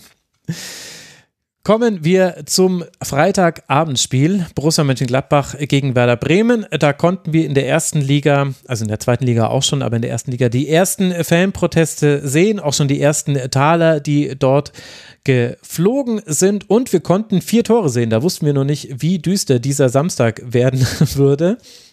Rocco Reitz trifft nach Vorarbeit von Robin Hack gleich zweimal, einmal in der 45. Minute und dann nach Wiederanpfiff in der 49. Minute. Erst hatte aber Werder Bremen durch Boré die 1 zu 0 Führung erzielt und auch eine weitere Chance noch vergeben.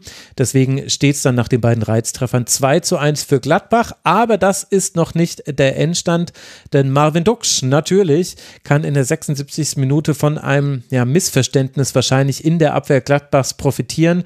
Und so endet dieses Spiel mit 2 zu 2 und Marvin Duksch zieht damit mit wem gleich? Mit Rudi Völler. Denn Rudi Völler war der letzte Bremer, der zehn Auswärtstore innerhalb eines Kalenderjahres erzielt hat. Ist es nicht schön, welche Statistiken es alles gibt? Also herzlichen Glückwunsch zu diesem Rekord. Glückwunsch zum Punkt an Werder Bremen. Und ich glaube, Gladbach-Selin muss sich allerdings ärgern. Das war unnötig, dieses Spiel zu verlieren. Äh, unentschieden zu spielen. Das stimmt wohl. Ähm, also ich habe ja auch notiert, ähm, für Bremen ist es eigentlich ein gewonnener Punkt, für Gladbach sind es zwei verlorene Punkte. Ähm, ich finde, das äh, Spiel war über weite Strecken eigentlich sehr ausgeglichen und ähm, beide Mannschaften hatten auch immer wieder so ihre guten Phasen. Ähm, viele Chancen sind da aber nicht bei rumgekommen und ähm, von daher würde ich sagen, war es ein leistungsgerechtes Unentschieden, wobei Bremen halt besser mit dem Punkt leben kann, weil sie dann halt eben auch von zwei groben Abwehrfehlern der Gladbach profitiert haben. Und ähm, ja, Rocco Reitz hat ja auch nach dem Spiel gesagt, also er freut sich total über seine zwei Tore, aber ihm wäre es halt eigentlich lieber gewesen, wenn sie ein besseres Spiel abgeliefert hätten und dann noch drei Punkte mitgenommen hätten. Und ähm, ja, ich glaube, das fasst eigentlich die Stimmungslage bei Gladbach eigentlich ganz gut zusammen. Ja, Seoane war auch sehr bedient nach dem Spiel und das äh, kann man auch verstehen, weil ich glaube, es mehrere Phasen gab, in denen Gladbach unnötig viel zugelassen hat. Also ich fand, man kann es natürlich auch positiv drehen aus Bremer Sicht. Die Anfangsphase von Werder war einfach wirklich gut. Ich glaube, bis zur 20. Minute oder so gab es keine wirklichen Chancen für Gladbach. Erst dann ist man zum ersten Mal offensiv geworden. Und dann aber auch diese Phase nach dem 2 zu 1, wo du eigentlich nochmal hättest nachlegen können oder zumindest Werder so vom Tor weghalten, dass eben diese tiefen Bälle hinter die Kette gar nicht gespielt werden können. Also da war Gladbach, hat man ja schon ein paar Mal jetzt in der Saison gesehen, bisschen zu passiv. Mhm. Ja, finde ich auch. Also gerade diese Anfangsphase, die war schon sehr bemerkenswert. Also ähm, Gladbach hat doch re relativ lange eigentlich gebraucht, um ein Spiel zu finden. Ähm, gerade auch in den ersten Minuten standen sie sehr tief und sind auch nicht so recht ins Pressing gegangen. Ähm, ich könnte mir auch vorstellen, dass das so ein bisschen was mit der äh, Formation zu tun hatte, also mit diesem 5-3-2, mit dem äh, Gladbach dann auch in, der ersten, äh, in den ersten Minuten so ein bisschen gefremdelt hat. Dazu dann halt auch noch mit Manndeckung. Ähm, ja, gerade so, ja, in den ersten Minuten haben sie relativ wenig Druck ausgeübt bekommen. Ähm, und ja, die Abwehr hat sich auch relativ weit fallen lassen, sodass dann halt mhm. auch die Abstände zwischen den Mannschaftsteilen relativ oft nicht gestimmt hat. Ähm, ja, deswegen war es eigentlich dann in der siebten Minute auch irgendwie die logische Konsequenz, dass Bremen dann auch in Führung gegangen ist. Ähm, ja, für Gladbach war es natürlich insofern besonders ärgerlich, dass Seoane vor dem Spiel eigentlich vor genau dieser Qualität, die Tiefe zu spielen, eigentlich auch gewarnt hatte. Und dann fangen sie sich halt genau den ja. ersten Treffer auf diese Weise. Ähm, man muss natürlich auch sagen, dass beim Gegentor auch die Zuordnung nicht so ganz gestimmt hat. Also ich finde, Kone war eigentlich nicht nah genug bei Schmid dran und ähm, Boré stand auch viel zu frei, weil Skelly den Raum besser hätte besetzen müssen. Ähm, im Laufe der ersten Halbzeit ist Gladbach dann irgendwann besser geworden. Sie haben auch mehr investiert und kamen häufiger vor das Tor. Ähm, insofern würde ich sagen, war es jetzt auch nicht unverdient, dass sie noch vor der Pause zum äh, Ausgleich gekommen sind. Ähm, ja, und den Schwung haben sie dann auch so in die äh, zweite Halbzeit mit reingenommen. Also ich würde sagen, so Mitte der ersten, Anfang der zweiten Halbzeit hatte Gladbach dann halt auch seine beste Phase. Ähm, da haben sie immer wieder mit schnellem Umschalten versucht, eben Lücken in die äh, Bremer Abwehr zu reißen und und sich dann auf diese Weise halt auch die Führung erarbeitet. Ähm, ja, und nach dem 2 zu 1 wirkt es dann so, als hätte Gladbach es jetzt dann endgültig im Griff. Und äh, ja, dann kommt halt ähm, so ein Abwehrpatzer dann irgendwie dazu und ähm, dann bestrafen sie sich letztendlich dann selbst.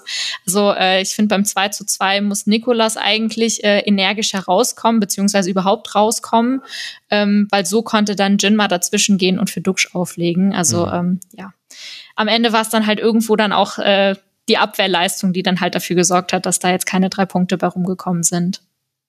Ja, und das kann man aber, finde ich, auch nicht nur an diesem 2 zu 2 erzählen, sondern auch an den Chancen, die Werder hatte. Also du hast das 1 zu 0 angesprochen, Schmid bekommt da überhaupt gar keinen Druck und gleichzeitig eben Kone äh, verliert da seinen Gegenspieler aus den Augen. Generell gab es sehr große Abstände in der Innenverteidigerkette, obwohl es eine Dreierkette ist. Da konnte manchmal Werder einfach durchspielen. Ich glaube, es gab so zwei Szenen, wo einfach so ein langer Pass durchgespielt wurde. Äh, eine der Szenen des Spiels war da noch Marvin Duksch, äh, der nach so einem tiefen Pass an Nikolas vorbeigeht und dann zur Schwalbe ansetzt und deswegen so aus dem Tritt gerät, dass er nicht mehr abschließen kann. Da hat man das Schicksal einfach sehr schnell eine kleine Pointe mit eingebaut. Das geschieht, das geschah ihm recht. Aber diese, diese Pässe wirst du natürlich eigentlich verhindern. Und mit dem Pressing ist man dann auch nicht so gut zu, zurechtgekommen. Also das war ja dann das, was sich dann in der Schlussphase des Spiels verändert hat. Werder ist dann aggressiver draufgegangen beim Stand von 1 zu 2 und es gab so zwei, drei Szenen, wo sich Gladbach da sehr gut durchgespielt hat, auch in der ersten Hälfte, aber in der zweiten Hälfte zum Beispiel einmal wurde Player so mit so einem Chipball angespielt und der konnte den Ball ganz in Ruhe mit der Brust annehmen, sich drehen und die dann weiterverteilen, weil einfach alle Bremer so weit aufgerückt waren, dass die alle wahnsinnig viele Wege, lange Wege absolvieren mussten, um dann eben Player einzuholen. Und das kannst du auch bestrafen, aber Gladbach ist wenn nicht Rocco Reitz aus dem Mittelfeld durchdribbelt oder Robin Hack irgendwie einen guten Laufweg hat oder Netz, der tatsächlich das 2 zu 1 fand ich sehr gut vorbereitet hat mit seinem Lauf, das, ähm, dann schafft das Gladbach aktuell nicht. Und auf der anderen Seite hat das aber halt auch gezeigt, was halt bei Werder funktioniert hat in diesem Spiel. Also das Pressing war gut, man hat es auch gut geschafft zu reagieren. Ich kann mich auch an Werder Bremen erinnern, da wäre dieses Spiel einfach vorbei gewesen mit dem 1 zu 2. Nee, das ist jetzt nicht mehr so. Jinma kommt rein, Linen kommt rein äh, man, man hat einen guten Plan, man hat auch einen Plan mit dem Ball. Ich meine, ja, immer noch flankenbasiert und so weiter. Weise hatte jetzt nicht das aller, allerbeste Spiel, aber du hast eben vorne drin Marvin Duksch und du hast, das fand ich eine interessante Parallele, bei beiden Teams gab es einen Zielspieler, einmal Player, einmal Duksch und dann gibt es einen, der überall um ihn außen rum spielt. Das ist einmal Robin Hack, der fand ich ein tolles Spiel gemacht hat, hat er auch zwei Assists eingesammelt und auf der anderen Seite aber auch Boré, wo ich sagen muss, das klappt auch inzwischen richtig gut und die haben inzwischen ein Spielverständnis. Vorhin haben wir darüber gesprochen, über die weitergeleiteten Bälle von Füllkrug auf Malen und auf Beino Gittens. Und das kann man eigentlich jetzt bei Boré und bei Dux eigentlich auch sagen. Ich finde, da entwickelt sich eine ganz gute Harmonie. Und aus der Sicht, wenn man dann das Spiel so erzählt, finde ich dann auch okay, dass das 2 zu 2 ausgeht, auch wenn natürlich das Tor unglücklich durch einen Fehler und so weiter fällt. Aber Werder hat definitiv nicht schlecht gespielt, oder? Ja, sehe ich genauso. Also ich würde sagen, es war trotzdem eine Leistung mit großen Schwankungen. Also ich finde, da hat sich so ein bisschen die bisherige Hinrunde so im Kleinen verdichtet. Also in der Hinrunde waren ja auch viele gute Spiele, aber dann auch viele schlechte Spiele dabei. Und das hat sich jetzt dann halt innerhalb von dem Spiel dann auch nochmal gezeigt. Mhm. Ähm, ich würde auch sagen, dass ähm, Bremen gerade in der Anfangsphase die aktivere Mannschaft war und ähm, sie haben ja dann auch gleich die erste Chance zur Führung genutzt. Ähm, aber ja, dadurch, dass Gladbach halt in den ersten Minuten so passiv war, ähm, hat Bremen dann auch, ähm, ja, eine große Ruhe gehabt, wie sie von hinten dann heraus aufbauen konnten. Ähm, und dann konnten sie eben dann auch Boré immer mal wieder äh, vors Tor schicken. Ähm, ja, ich finde, so nach dem 1 zu 0 hatte Bremen dann immer wieder längere Ballbesitzphasen äh, und hat auch aufs 2-0 gedrückt, aber sie sind halt nicht so wirklich zwingend genug geworden. Ähm, und wie du schon angesprochen hast, also Gladbach wurde dann erst nach einer halben Stunde wirklich besser und ähm, ja, sie hätten Räume gehabt. Also Bremen hat ihnen schon die Räume auch geboten, aber auch da wussten sie jetzt nicht so wirklich, was damit anzufangen. Ähm, ja, und ich finde aber halt auch, dass man auch hier wieder so ein bisschen halt auf die Abwehrleistung zu sprechen kommen muss. Also beim 1 zu 1 darf Schmid eigentlich nicht so zu Boden gehen und Stay muss auch entschlossener verteidigen. Und beim 1 zu 2 hat dann der von dir angesprochene Hack dann halt viel zu viel pa ähm, Platz. Mhm. Also ähm, ja, danach kam dann auch nicht mehr so viel von Bremen. Im letzten Drittel waren sie jetzt irgendwie nicht mehr ganz so genau. Ähm, und dann sind sie auch eigentlich nicht mehr wirklich gefährlich geworden. Und erst ab der 70. Minute ähm, sind sie dann wieder besser ins Spiel gekommen. Da hat man dann auch gesehen, dass sie wieder versucht haben, mehr zu machen. Aber ja, der Ausgleich wurde ihnen dann halt letztendlich von Bremen dann auch geschenkt. Also. Von Gladbach ja. dann geschenkt, ja, ja. Ach so, ja. Äh, ja, sorry. genau, von Gladbach geschenkt. ja, das stimmt. Und ich fand es auch interessant zu sehen, wohin so ein tiefes Stehen manchmal führen kann. Also interessanterweise, der, der Ausgleich fällt ja in der Phase, wo Gladbach gar nicht so tief hinten drin stand. Also es gab zwar immer wieder Chancen, aber sie haben immer wieder versucht rauszuschieben und letztlich ist es ja auch ein Ball hinter die Kette, auch wenn der eigentlich nicht so fallen darf oder eigentlich kein Problem darstellen sollte, dieser Ball. Aber es gab diese Phase vor allem in der ersten Hälfte, wo eben Gladbach so in einem ganz tiefen 5-3-2 stand. Du hast es ja auch schon angesprochen. Und dann hat Bremen immer wieder gut geschafft, mit Verlagerung auf Velkovic zu spielen, weil Velkovic war quasi das Plus eins. Velkovic hat dann immer weiter nach vorne geschoben und der wurde immer wieder gefunden. Die Bälle von ihm, die kamen dann oft nicht an. Der hat dann oft in den Strafraum reingeflankt, aus so einer Halbposition heraus. Die Bälle wurden dann gut verteidigt, äh, meistens. Aber äh, da liegt halt die Gefahr drin, wenn du tief stehst. Das haben schon viele erfahren. Also am krassesten in dieser Saison Dortmund in Leverkusen, weil dann einfach äh, Kosunu und Tag gesagt haben, ach so, wir werden gerade in der eigenen Hälfte nicht gebraucht. Geil, wir spielen jetzt am gegnerischen Strafraum. Viel Spaß damit. Ein bisschen so, also natürlich in einer Light-Version, haben wir das hier bei Werder auch gesehen. Aber Gladbach hat ja darauf reagiert, weil man eben Rocco Reitz hat, der spielt einfach super, zwei Tore wieder gemacht, diese Laufwege sind toll. Und er hat letztlich damit auffangen können, dass Weigel auch nicht so wirklich im Spiel war. Ich habe mir leider nicht aufgeschrieben, wer Weigel quasi in Manndeckung genommen hat gegen den Ball. Ich glaube, es war Schmid, aber ich bin mir gerade nicht sicher. Es könnte auch Bittenkur gewesen sein. Aber einer von beiden stand auf jeden Fall immer bei Weigel, wenn Gladbach einen geregelten Spielaufbau hatte. Und deswegen konnte der eigentlich kaum seine, seine Pässe spielen. Das heißt, sie mussten irgendwie anders Kone und Reiz und äh, so ins Laufen bekommen oder auf Honorar verlagern. Das hat Werder gut gemacht. Gladbach hat sich aber auch ganz gut daraus befreien können, wie dieses Spiel verlief. Gerechtes 2 zu 2. Hast du noch was auf dem Zettel zu dieser Partie? Ähm, ja, ich glaube, das Wichtigste haben wir angesprochen. Also ich finde auch, Reiz war bei Gladbach eigentlich mit Abstand der beste Spieler, aber Hack hat mir auch sehr gut gefallen, halt mit seinen zwei äh, Vorlagen, ähm, aber auch, dass er sich halt einfach ins Spiel reingehauen hat und das auch immer wieder aus der Distanz probiert hat. Ähm, mir hat aber auch Honorar eigentlich ganz gut gefallen. Also ich finde, er hat immer wieder Nadelstiche nach vorne gesetzt, aber ja, das war dann halt meistens nicht zwingend genug, war ein bisschen zu ungenau. Also letztendlich war es dann halt auch ein bisschen unglücklich, aber ich finde, im Großen und Ganzen war es eigentlich schon auch eine ganz gute Leistung. Also, ja. Ja, bei Honorar bin ich ehrlich gesagt hin und her gerissen. Offensiv hat er schon immer wieder seine Momente, aber defensiv, ich meine, er hat halt gegen Demann gespielt, das war sein Glück. Also hätte der gegen anderen Außenspieler von Werder gespielt, dann, weil da war wirklich oft Platz, in den dann aber Demann gar nicht immer reingegangen ist. Bittenkurt hat es manchmal gesehen, dann ist er so diagonal quasi in den Rücken und dann ist Skelly rausgerückt, dann mussten sie alle verschieben und da kamen ja auch manche der Lücken her. Aber ja, offensiv fand ich auch, Honorar hatte einige gute Aktionen. Defensiv ist er aber manchmal echt immer noch ein Problem. Aber es ist ein bisschen besser geworden, seitdem Skelly da spielt, der quasi ja eigentlich mhm. Außenspieler ist und du merkst es dem noch an. Du merkst es ihm auch an, weil er manchmal das Zentrum vergisst. Das ist auch manchmal schlecht. Aber der riecht das ganz gut. Äh, und im Aufbau spielen sie ja dann eine Viererkette mit Skelly als Rechtsverteidiger. So ergibt es ja auch Sinn, dass quasi, da ist er dann Honorar dann weiter vorne. Aber das ist so ein klassischer, das ist wie bei Union in dieser Saison auch so, dass du quasi gute Außenspieler hast, Schienenspieler hast, wo dann aber ein neuer Trainer kommt und sagt, ja, also offensiv ist das alles super, aber wollen wir nicht jemanden hinter euch stellen, dass ihr bei der Defensive nicht so viel Probleme habt? Wollen wir nicht mal auf Viererkette umstellen? Ein bisschen so ist es bei Gladbach auch. Machen sie ja auch quasi, wenn sie im Aufbau mit einer Viererkette spielen beziehungsweise Dreierkette mit Nikolas. Aber das ist jetzt ein anderes Thema. Will jetzt nicht zu tief zu Gladbach reingehen. ähm, es war ja nur ein 2 zu 2. Es geht jetzt weiter für die Borussia gegen Eintracht Frankfurt in Frankfurt.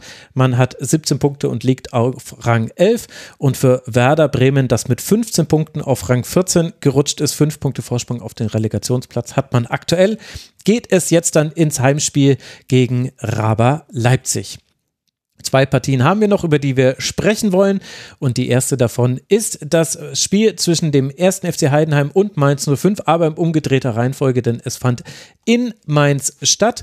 Und der FCH kann zum ersten Mal in seiner Geschichte auswärts in der Bundesliga gewinnen. Und das natürlich mit einem Tor nach Standard. Und das hat auch ganz gut gepasst, fällt in der zwölften Minute, also gerade als der Support wieder einsetzt von beiden Fanlagern, hat eigentlich nur ein Fanlager so wirklich gerade Grund, sich zu freuen. Und das ist eben das aus Heidenheim. Am Ende kann Pieringer in der zwölften Minute nach einer Vorlage von Gimber treffen, Freistoß vorher von Beste. Das kennen wir alle schon von Heidenheim.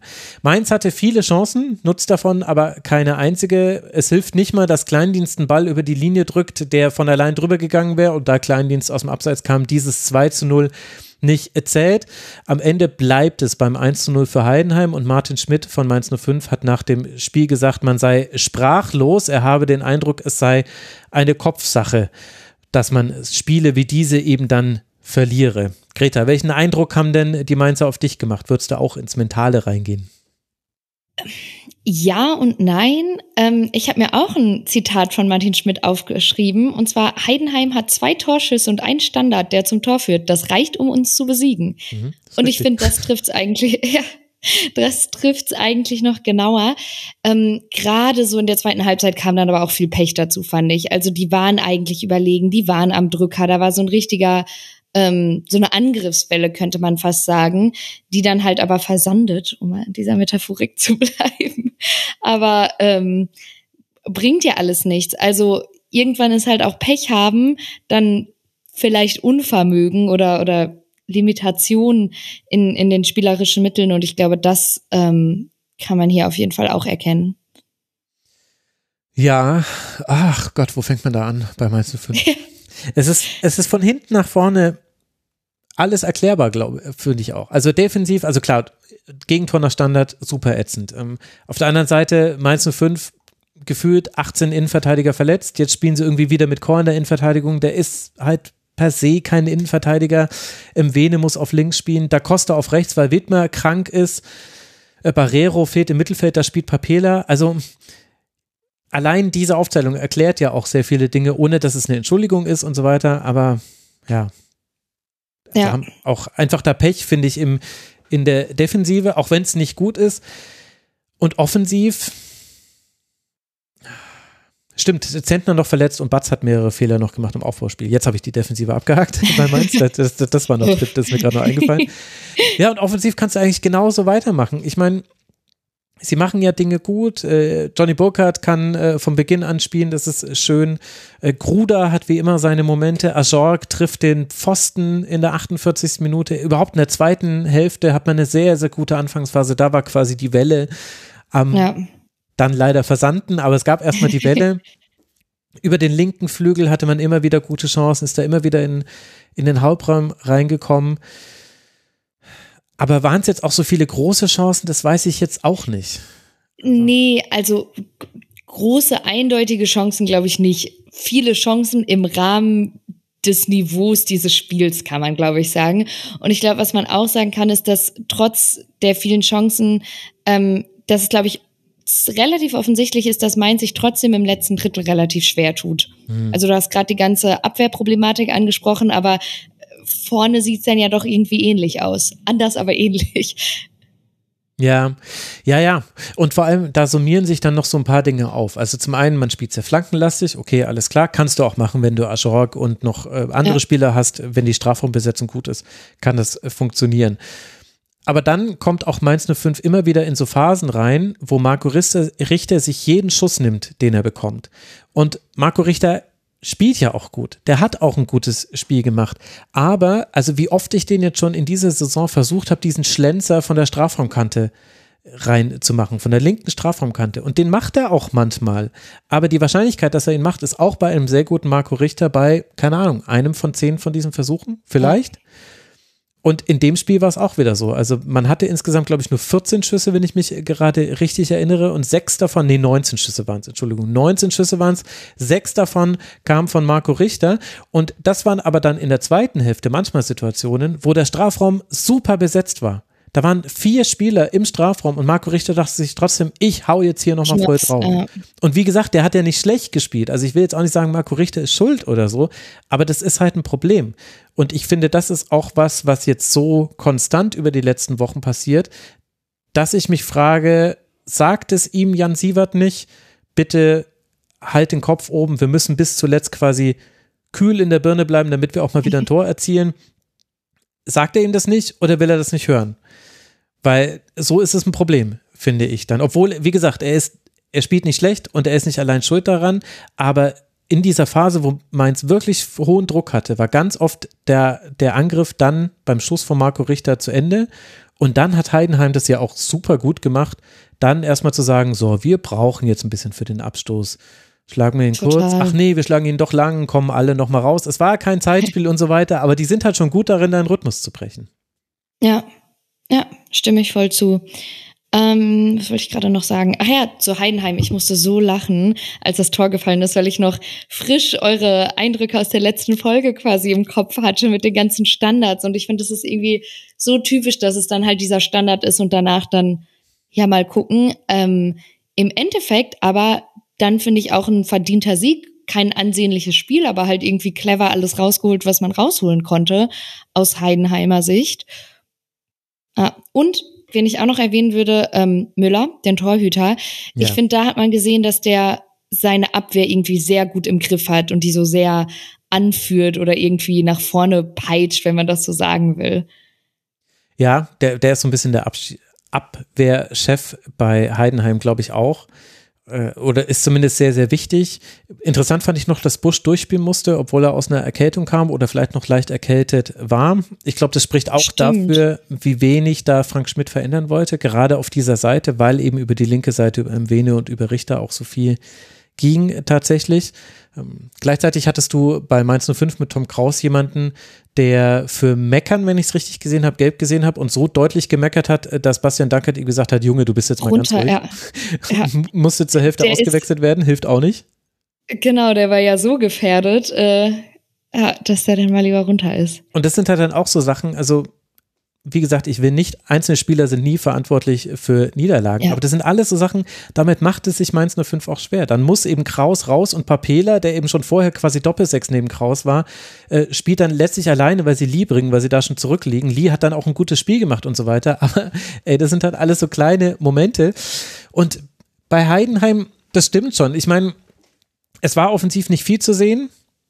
Andererseits machen sie aber eigentlich sogar dann das äh, 2 zu 0 nach diesem. Pick, äh, Pick-Schuss, wenn Kleindienst da einfach wegbleibt. Der Ball wäre über die Linie gegangen. Das hätte er sich sparen können, aber im Nachhinein ist man auch schlauer. Andererseits wäre es auch total ironisch gewesen, wenn Pick, beziehungsweise es wäre dann ein Eigentor von Batz gewesen, weil Pick schießt mhm. in den Pfosten, vom Rücken von Batz geht der Ball dann ins Tor oder aufs Tor. Es wäre ironisch gewesen, wenn Pick dann quasi dieses 2 zu 0 erzielt hätte, weil der hat vorher so viele schlechte Entscheidungen getroffen im gegnerischen Strafraum macht er einen Hackentrick. Da haben sie endlich mal wieder eine Strafraumoption. Und er denkt sich so, geil, den lege ich mit der Hacke auf. Nee, hast du nicht. Kam einfach nicht an. Einmal lässt er den Ball durch, obwohl hinter ihm niemand steht. Frank Schmidt rastet völlig aus, ruft mehrmals, was soll das, was soll das? Und äh, auch hier, ich möchte nicht auf einzelne Spieler mich einpicken, aber es war halt einfach unglücklich. Ey, halt halt den Ball, ihr dürft jetzt erstmal, das ist jetzt eine kurze Durchlaufphase für die ganze Abwehr. Äh, Heidenheim hatte eine 54-prozentige Passquote. Also Ouch. 20 zu 8 Fouls für Heidenheim, also Thema Rhythmusbrechen, auch so hat man es gemacht. Und ich mhm. finde auch, dass man irgendwie nicht unverdient gewonnen hat, weil Mainz 05 war ja auch relativ gefährlich. Aber boah, das war schon, also man sagt ja dann immer so Zweitliga-Fußball in der ersten Liga. Das ne nehmen die Leute dann immer quasi so als, als Diss wahr. Aber vom Spiel her, also von der was die spielerisch einfach gemacht haben, finde ich, war es genau so. Also es war ja. ein Zweitligaspiel. Ein gutes Zweitligaspiel, aber ein Zweitligaspiel. Ja, total. Und ich finde, das sieht man auch so ein bisschen, wenn man jetzt hier nochmal auf die einzelnen Spieler beziehungsweise die Aufstellung guckt, zumindest aus den Spielen, die ich jetzt äh, gemacht habe, hat kein Spiel so viel Karten. Ich habe hier drei gelbe auf jeder Seite, wenn ich das richtig sehe. Mhm. Das finde ich auch so ein bisschen was über den Spielverlauf oder wie es da so zuging und gehackt wurde und sonst was aussagt. Und ähm, es war ja auch die heimschwächste gegen die auswärtsschwächste Mannschaft und auch da, das kommt. Wir müssen eigentlich dankbar sein, dass hier überhaupt jemand gewonnen hat, wirst du damit sagen. Ja, quasi. ja, ich glaube, das kann man auch. Und ich meine, äh, für Heidenheim ist es, äh, also es war ein legitimer Ansatz und er hat funktioniert. Und bei Mainz 05 hat Doppelsechs im Forum was geschrieben, was ich gern zitieren würde, weil ich glaube, da steckt viel Wahres drin. Er schreibt oder sie schreibt, der Gegner braucht weniger und keine klaren Chancen und führt und Mainz ist stets bemüht, so etwas wie Torchancen zu erspielen. Unter Sievert ist ja besonders dieser Aspekt besser geworden. Ich finde, die Mannschaft wird stabilisiert und nicht mehr komplett ohne spielerische Mittel.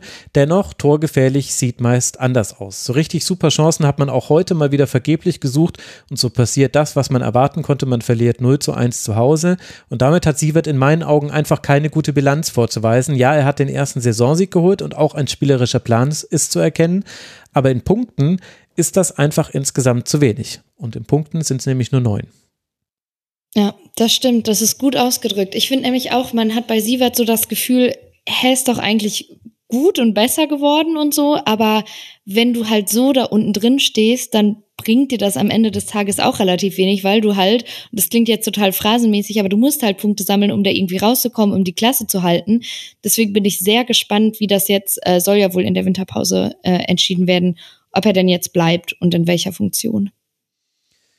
Ja, ich bin da auch sehr zwiegespalten. Ich sehe, ich, ich kann anerkennen, dass es für Mainz auch schwierig ist. Ich meine, du spielst mit Mvene da Costa auf Außen, Papele auf der 6 habe ich jetzt schon angesprochen. Ajorg ist definitiv nicht in einem Hochgerade. Zentner fehlt äh, gerade, der auch beim Steuern der Innenverteidigung wichtig ist. Das ist auch schwierig. Das gebe ich zu. Und man ist halt noch dran. Das ist das große Glück. Ein Punkt Rückstand ist ja. es aktuell aufs rettende Ufer sogar, weil Köln und Union nicht so wirklich davon gekommen sind. Dann gibt es allerdings schon eine Lücke. Bremen, Bochum, Heidenheim, die sind alle jetzt dann schon zwei Spiele entfernt, so gesprochen.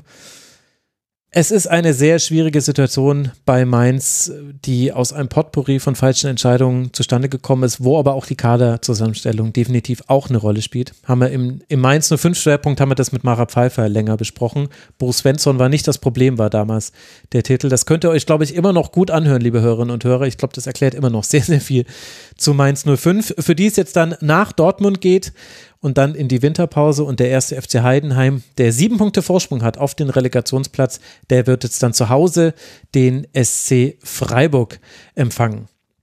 Und damit kommen wir zum letzten Spiel dieses Spieltags, das wir besprechen wollen. Oft beschweren sich Union-Fans bei mir, wenn Union erst spät in der ehemals Schlusskonferenz in unserer Spieltagsbesprechung drankommt. Ich glaube, dieses Mal nehmen sie es mir nicht so übel, denn also sagen wir so, Union hat eine interessante Woche hinter sich. Also man hat jetzt gegen Gladbach endlich mal wieder gewonnen. Dann hat man gegen Real gespielt, zu Hause letztes Champions League-Spiel und schafft in der 85. Minute das 2 zu 2 zu schießen. Was man nicht schafft, ist, dieses Spiel zu gewinnen. Man verliert es mit 2 äh, zu 3.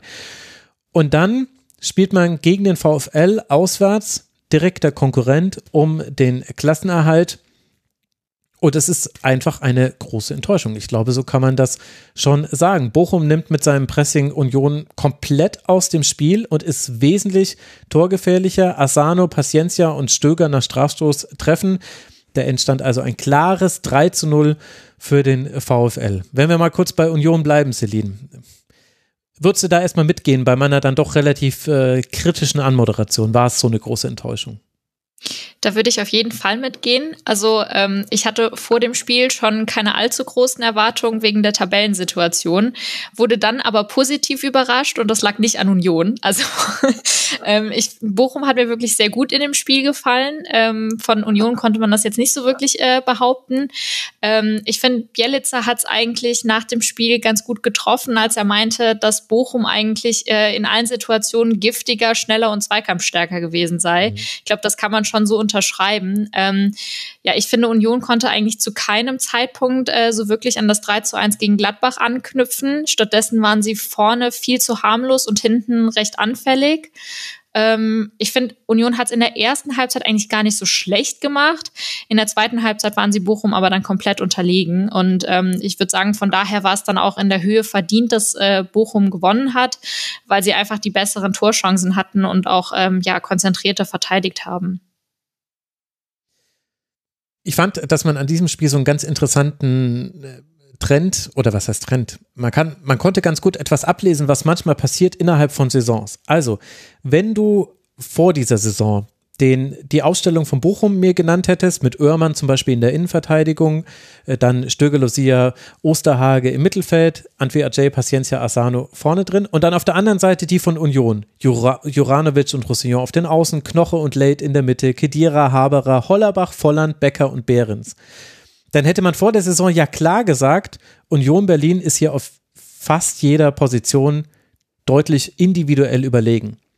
Und jetzt gucken wir dieses Spiel und ich schreibe mir irgendwann auf, ey krass, Bochum ist Union auf jeder Position, fast jeder Position individuell überlegen. Also so können dann eben auch, also die individuelle Klasse ist nichts und Form spielt da eben eine Rolle und aber auch taktische Ausrichtung. Also äh, Union gegen Gladbach hat man ja auch deshalb gut gespielt, weil man sehr früh Chancen hatte und weil man es geschafft hat, über Verlagerungen und so weiter immer wieder auch Chancen herauszuspielen. Ich glaube, das waren immer Verlagerungen von links auf rechts vor allem, die dann für Chancen gesorgt haben gegen Gladbach.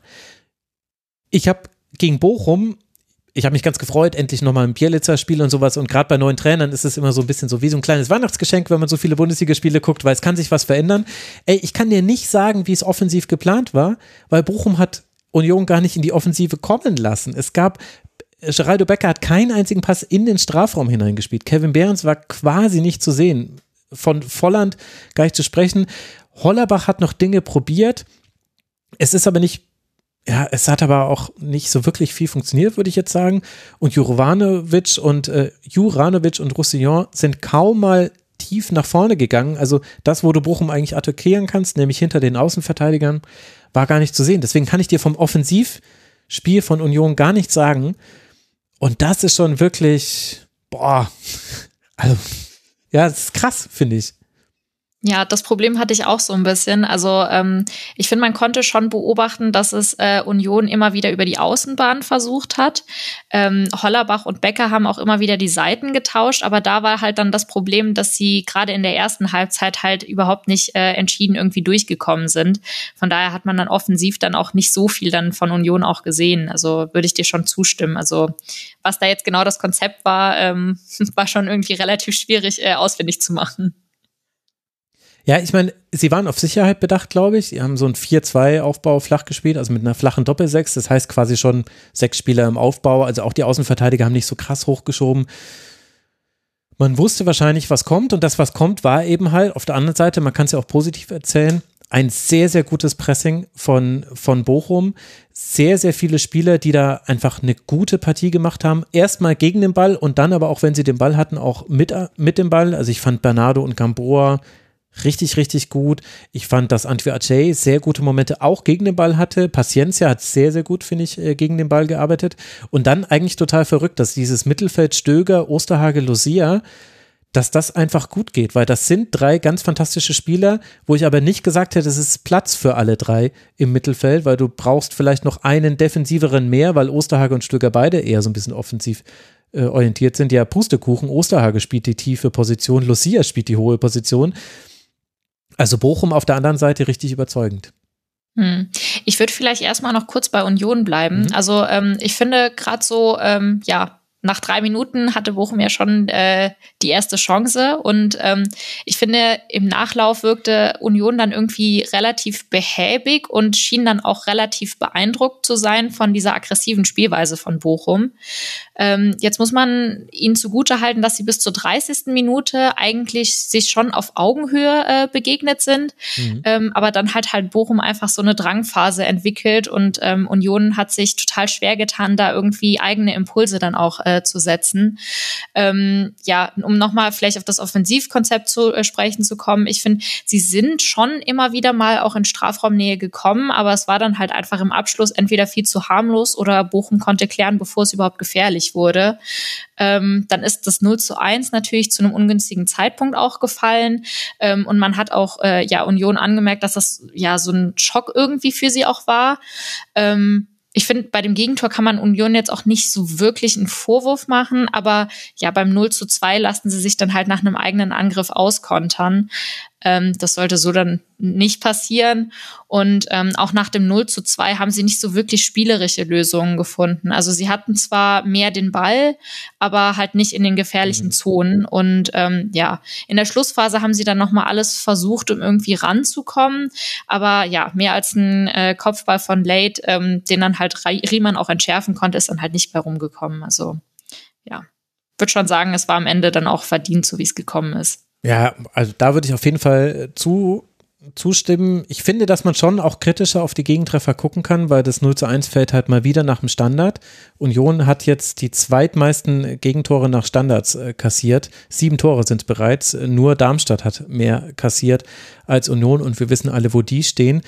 Und beim 0 zu 2 ist es so, also Bochum macht das natürlich sehr, sehr gut. Asano zeigt noch Riemann an, hier guck mal, spiel mich an und dann Riemann macht das wunderbar. Flacher Abschlag auf Asano war sehr, sehr gut gespielt. Aber du musst das auch nicht so zulassen. Du weißt, dass diese Gefahr besteht, wenn Riemann auf der gegnerischen Seite steht. Und dieser Passweg auf Asano, ich weiß gerade nicht, wer es war, Haberer oder Kedira, aber einer von beiden hat auch einfach nicht geguckt, dass Asano sich hinter ihm seitlich rausbewegt. Das kann man verhindern. Plus, man hat noch eine Sache gesehen bei Union. Das könnte jetzt tatsächlich auch mit der Umstellung von Fünferkette auf Viererkette zusammenhängen. Lucia und Stöger konnten immer wieder komplett ohne Druck flanken. Gamboa manchmal auch. Und ich erkläre mir das so, dass das daher kommt, in der Fünferkette von Union war es so, dass einer der Innenverteidiger rausverteidigen konnte und jetzt waren sie sich, glaube ich, manchmal nicht einig. Geht jetzt der Sechser raus? Eigentlich ist es ja jetzt der Flügelspieler, also Hollerbach und äh, Bäcker müssten das eigentlich sein, die da sind, waren sie aber ehrlicherweise oft nicht. Plus die Sechser haben auch weitere Wege, weil es jetzt nicht mehr drei sind, sondern zwei. Also vielleicht kam da diese Schwäche auch tatsächlich aus der Umstellung, dass das noch, dass das noch ungewohnt ist. Aber es war halt ganz frappierend zu sehen. Und dann hat halt Bochum aus diesen Situationen heraus so viel kreiert und Stöger mhm. hat so gute Hereingaben geschlagen. Und das war eben das, was ich anfangs meinte. Ich finde, nur auf dieses Spiel betrachtet, also nach dem Spiel, wenn du mich vor die Frage gestellt hättest, wen hättest du gerne in deinem Team? Asano und Stöger oder willst du Behrens und Volland? Dann hätte ich nach dem Spiel eindeutig, ich hätte geschrien, Asano und Stöger. Die sind ja beide fantastisch. Ich meine, ich weiß, dass das nicht immer so ist. Aber Bochum war halt wirklich einfach sehr, sehr gut. Stöger hatte zwei Schüsse, sechs Torschussvorlagen. Asano hat fünf Schüsse, ein Tor gemacht. Äh, Paciencia hatte acht Schüsse und eine Torschussvorlage, hat auch noch ein Tor gemacht. Also die haben 22 zu 9 Schüsse, waren es insgesamt für Bochum. Es war einfach auch sehr, sehr gut vom VfL. Das stimmt. Ähm, ich finde, Stöger ist auch gegebenenfalls ein Kandidat für eine spätere Kategorie in dem Podcast. Ähm, aber ich finde, er war halt auch jetzt äh, ja gegen Union wirklich Dreh- und Angelpunkt des äh, Bochumer Spiels und hat eigentlich fast jeden Angriff auf in, auch initiiert. Und ähm, ja, auf seine Ecke folgte dann ja äh, kurz vor der Pause das 1-0 und dann hat er mit seinem Elfmeter in der Schlussphase dann halt auch die Entscheidung gebracht. Also das war wirklich wieder eine sehr, sehr gute Leistung von ihm. Ähm, um nochmal auf Union zu sprechen zu kommen, wir hatten ja gerade eben schon mal kurz Riemann angesprochen. Ähm, ja, da hätte ich mir stellenweise halt auch so ein bisschen mehr Druck dann auch auf Riemann gewünscht, weil ähm, das 2 zu 0 war ja jetzt nicht die einzige ähm, Aktion, wo er dann halt auch ähm, das Spiel schnell gemacht hat und auf diese Weise dann auch für Chancen oder Chancen eingeleitet hat. Also das war mhm. schon relativ auffällig und ähm, ja, da hätte man vielleicht äh, auf Unioner Seite auch ein bisschen besser darauf reagieren können. Genau. Gerade weil man sich ja auch darauf einstellen kann.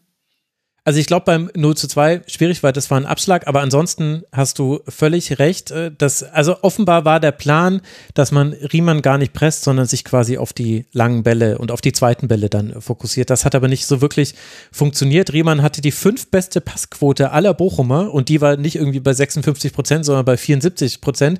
Der hat 18 von 27 langen Pässen hat er zum Mitspieler gebracht. Also da war einfach auch Paciencia, hat da sehr, sehr viele Kopfballduelle gewonnen. Fünf waren es am Ende. Das hat Bochum wirklich gut gemacht. Und da hatte Union keine Antwort drauf. Äh, insgesamt hat Bochum 63 Prozent aller Kopfballduelle gewonnen. 14 Flanken aus dem Spiel heraus, sechs davon angekommen. Dann sage auch ich, ja, flankt meine kleinen Bochum, flankt, ihr macht es gut. Äh, und ich finde, man hat bei diesem Spiel noch gesehen, es gab, glaube ich, noch so eine mentale Komponente in diesem Spiel. Also A, Stimmung fantastisch, äh, nach, dem, nach dem Boykott natürlich. Dann aber Bochum sehr, sehr laut und du hast es, es gibt so Spieler im Kader, Gamboa zum Beispiel, das ist so einer, den merkst du immer an, wenn es gut läuft, dann wird die Brust noch mal ein bisschen breiter. Wenn es schlecht läuft, ist es aber auch jemand, der dann, dann kommt er zu spät ins Tackling, dann lässt er sich auch manchmal hinreißen zu dummen Fouls, verursacht Freistöße. In diesem Spiel hast du gesehen, bei dem läuft es gerade gut. Der wurde stärker und stärker. Bernardo, der wirklich manche Wackler hatte anfangs dieser Saison, war ein fantastischer Außenverteidiger. Schlotterbeck sowieso hatte auch diese eine klärende Aktion. Also Schlotterbeck absolut der Fels in der Brandung und neben ihm dann aber auch Oermann richtig gut.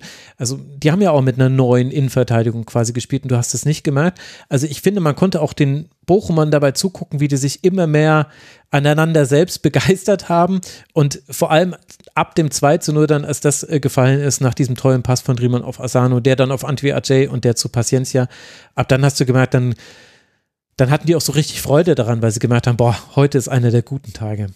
Das kam noch dazu, ja. glaube ich. Ja, voll. Also ich würde auch vielleicht sogar so weit gehen, ähm, dass ich sage, dass das eines der besten Bochum-Spiele seit langem war. Also ich fand das schon extrem gut. Ähm, ja, und ähm, ich könnte mir auch vorstellen, wenn Bochum weiterhin äh, so stark bleibt, gerade auch so heimstark bleibt, dass sie dann ähm, ja vielleicht jetzt auch mit dem Abstiegskampf erstmal nicht so viel mehr zu tun haben. Aus den letzten sieben Spielen hat man nur eines verloren, ansonsten drei Unentschieden und drei Siege. Das macht dann allein schon mal zwölf Punkte der 16 Punkte, die man insgesamt geholt hat. Also das läuft aktuell sehr, sehr gut. Sechs Punkte Vorsprung sind es auf den Relegationsplatz für den VfL und jetzt wird man dann in Leverkusen spielen. Für Union sieht es natürlich komplett anders aus. Union eine Bilanz des Grauens. Hätte es nicht dieses 3 zu 1 gegen Gladbach gegeben, dann wäre der letzte Sieg vom zweiten Spieltag in Darmstadt äh, damals äh, gewesen. Also Union bleibt bei 10 Punkten auf Rang 15, punktgleich aktuell mit dem Relegationsteilnehmer 1. FC Köln. Und warum ist das relevant? Weil das ist der Gegner am nächsten Spieltag. Ich habe es vorhin schon gesagt, äh, Platz 15 und Platz 16, Union und Köln werden gegeneinander spielen. Das könnten ganz, ganz wichtige Punkte werden für Union, wenn man denn da Punkte holt. Jetzt gibt es nur noch eine Sache zu holen und das sind unsere Spieltags-Awards. Da skippen wahrscheinlich alle Bundesligaspieler immerhin. Na, na, na, ihr sollt schon auch die Analysen zu euren Spielen hören, ihr Lieben. Wir vergeben jetzt unseren MVP, unseren Unsung Hero des Spieltags und unseren Moment des Spieltags. Und auch hier kann ich, Mensch, es war wirklich ein ganz besonderer Spieltag, mit dem Forum vorlegen. Denn Eisernes Fohlen hat äh, den Moment des Spieltags vergeben an den Fanprotest, den Unsung Hero an die protestierenden Fans und an den MVP des Spieltags an jeden einzelnen Fan. Er merkt allerdings auch noch an, dass vielleicht dieser Protest ein bisschen zu spät kam. Aber ich glaube, da können wir alle drei nur zustimmen. Und jetzt aber kommt ihr zu euren Kategorien. Greta, du darfst mal vorlegen, wer ist denn dein MVP dieses Spieltags? Da habe ich Boniface, einfach weil mhm. der an allen drei Leverkusener Toren beteiligt war. Eins geschossen, an den anderen beiden, äh, die anderen beiden vorbereitet. Ähm, als Nachrücker hätte ich quasi Wirtz eins geschossen, an einem beteiligt, im Hinblick auf den Afrika Cup dann, aber klare Sache für mich. Ja, da kann man nicht so gegen argumentieren. Celine, wen würdest du gerne für dich wählen? Ich hätte auch Boniface nominiert, aber dann äh, entscheide ich mich um. Dann würde ich tatsächlich mit Kevin Stöger gehen. Ähm, ich finde, er ist eigentlich äh, viel zu gut für den Abstiegskampf. Ähm, ja, kann in Bochum halt eigentlich auch irgendwie sein komplettes Potenzial abrufen. Und ja, er ist, glaube ich, generell einfach einer der besten Kreativspieler der Bundesliga, ist aber auch stark in der Arbeit gegen den Ball. Und ähm, ja, ich könnte mir auch vorstellen, wenn er bei einem anderen Verein spielen würde, nicht bei Bochum, dass er dann auch in Europa eigentlich in aller Munde wäre. Oh, sehr gut. Aber Stöger der perfekte Spieler, um zu sagen, äh, Context matters. Äh, die einzigen, die dir nicht zustimmen würden bei allem, was du gesagt hast, Celine, sind Mainz 05 Fans, weil die haben irgendwie einen anderen Stöger erlebt. Aber da siehst du eben, wenn dein Offensivspiel auf ja so ausgerichtet ist, wie es halt bei Mainz unter Svensson war, dann spielt auch ein Stöger nicht so die große Rolle. Jetzt bei Bochum volle Zustimmung. Blüht er richtig auf. Und dann nehme ich den einen MVP, den ihr mir noch nicht weggeschnappt habt. Und das ist Jonas Wind. Bei Wolfsburg ist wirklich sehr, sehr viel Dunkelheit. Jonas Wind ist das Licht in der Dunkelheit und hat ja auch wesentlich dafür gesorgt, dass es jetzt diesen Dreier gab in Darmstadt. Dann kommen wir zur Kategorie der Unsung Heroes. Greta, du darfst wieder vorlegen. Ja, da habe ich einen Trainer und zwar Jes Torup vom FC ah, Augsburg, weil schön. ich finde, dass über Augsburg auch aus zum Teil guten Gründen ja nicht so viel geredet wird und die immer so ein bisschen unterm Radar laufen. Aber haben wir ja eben auch schon gesagt, man erkennt eine Veränderung. Trainerwechsel war äh, ausnahmsweise wirklich mal erfolgreich, hat gefruchtet, ähm, Spiel hat sich verändert. Daumen hoch, weiter so. Versaut mir meinen Tabellentipp komplett, aber du hast natürlich recht. es geht mir genauso. Ich dachte, die halten lange an Maßen fest. Naja, äh. so ist es eben mit dem FC Augsburg. Celine, wen hättest du gerne besungen?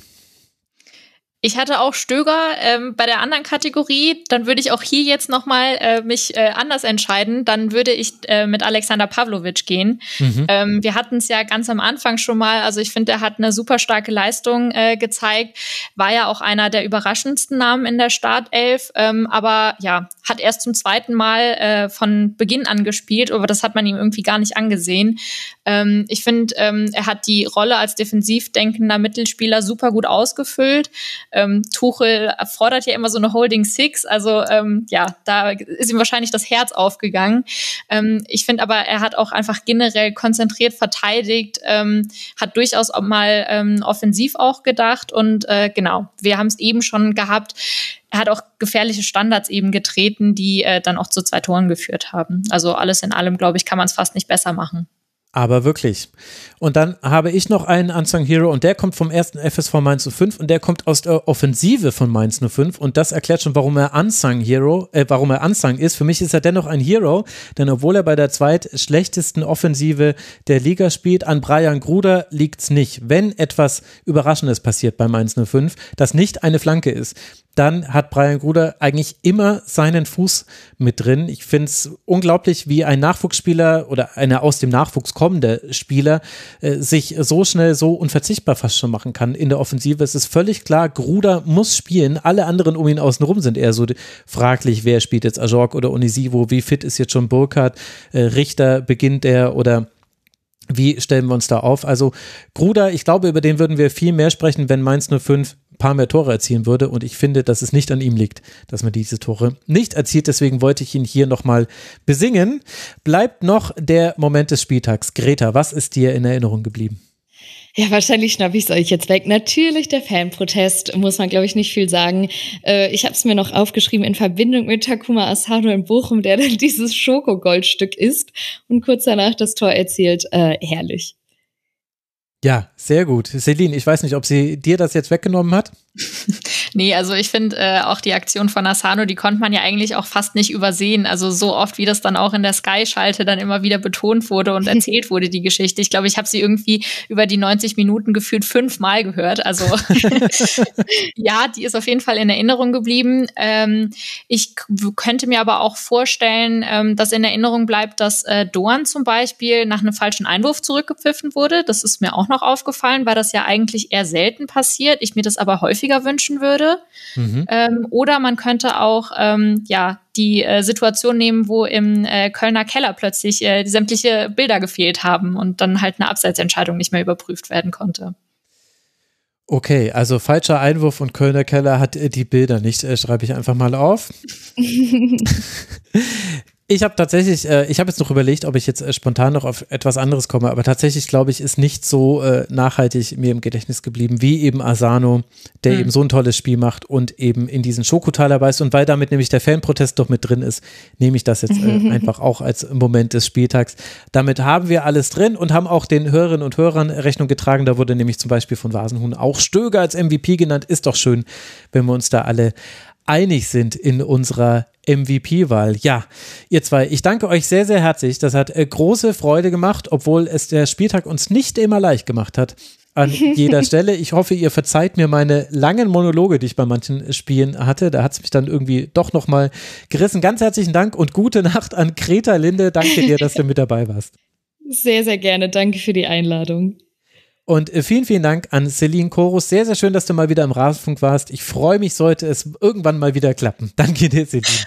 Hoffentlich beim nächsten Mal jetzt nicht mehr so lange wie beim letzten Mal. Hat großen Spaß gemacht. Das freut mich sehr zu hören. Und dann euch, lieben Hörerinnen und Hörern, auch danke für eure Aufmerksamkeit. Es geht schon am Dienstag hier weiter mit dem Schwerpunkt zur Eintracht Frankfurt. Und am Donnerstag kommt dann auch noch eine weitere Spieltagsbesprechung und am Freitag dann der Schwerpunkt zum FC Bayern. Und dann sind wir in diesem Feed zumindest in der Winterpause. Herzlichen Dank für eure Unterstützung. Eine Podcast-Empfehlung habe ich trotzdem noch für euch. Conan O'Brien meets a Friend hat Flula Borg getroffen zum wiederholten Male, falls ihr den noch nicht kennt.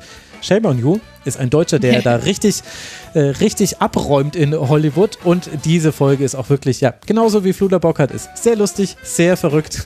Äh, es ist. Es ist einfach eine Freude, das zu hören. Wenn ihr was Leichtes braucht für zwischendurch, dann hört diese Podcast-Episode. Ich werde sie in den Show Notes verlinken. Und ansonsten bis bald hier wieder. Bleibt gesund, macht's gut. Ciao. Wir freuen uns über Ihre Unterstützung.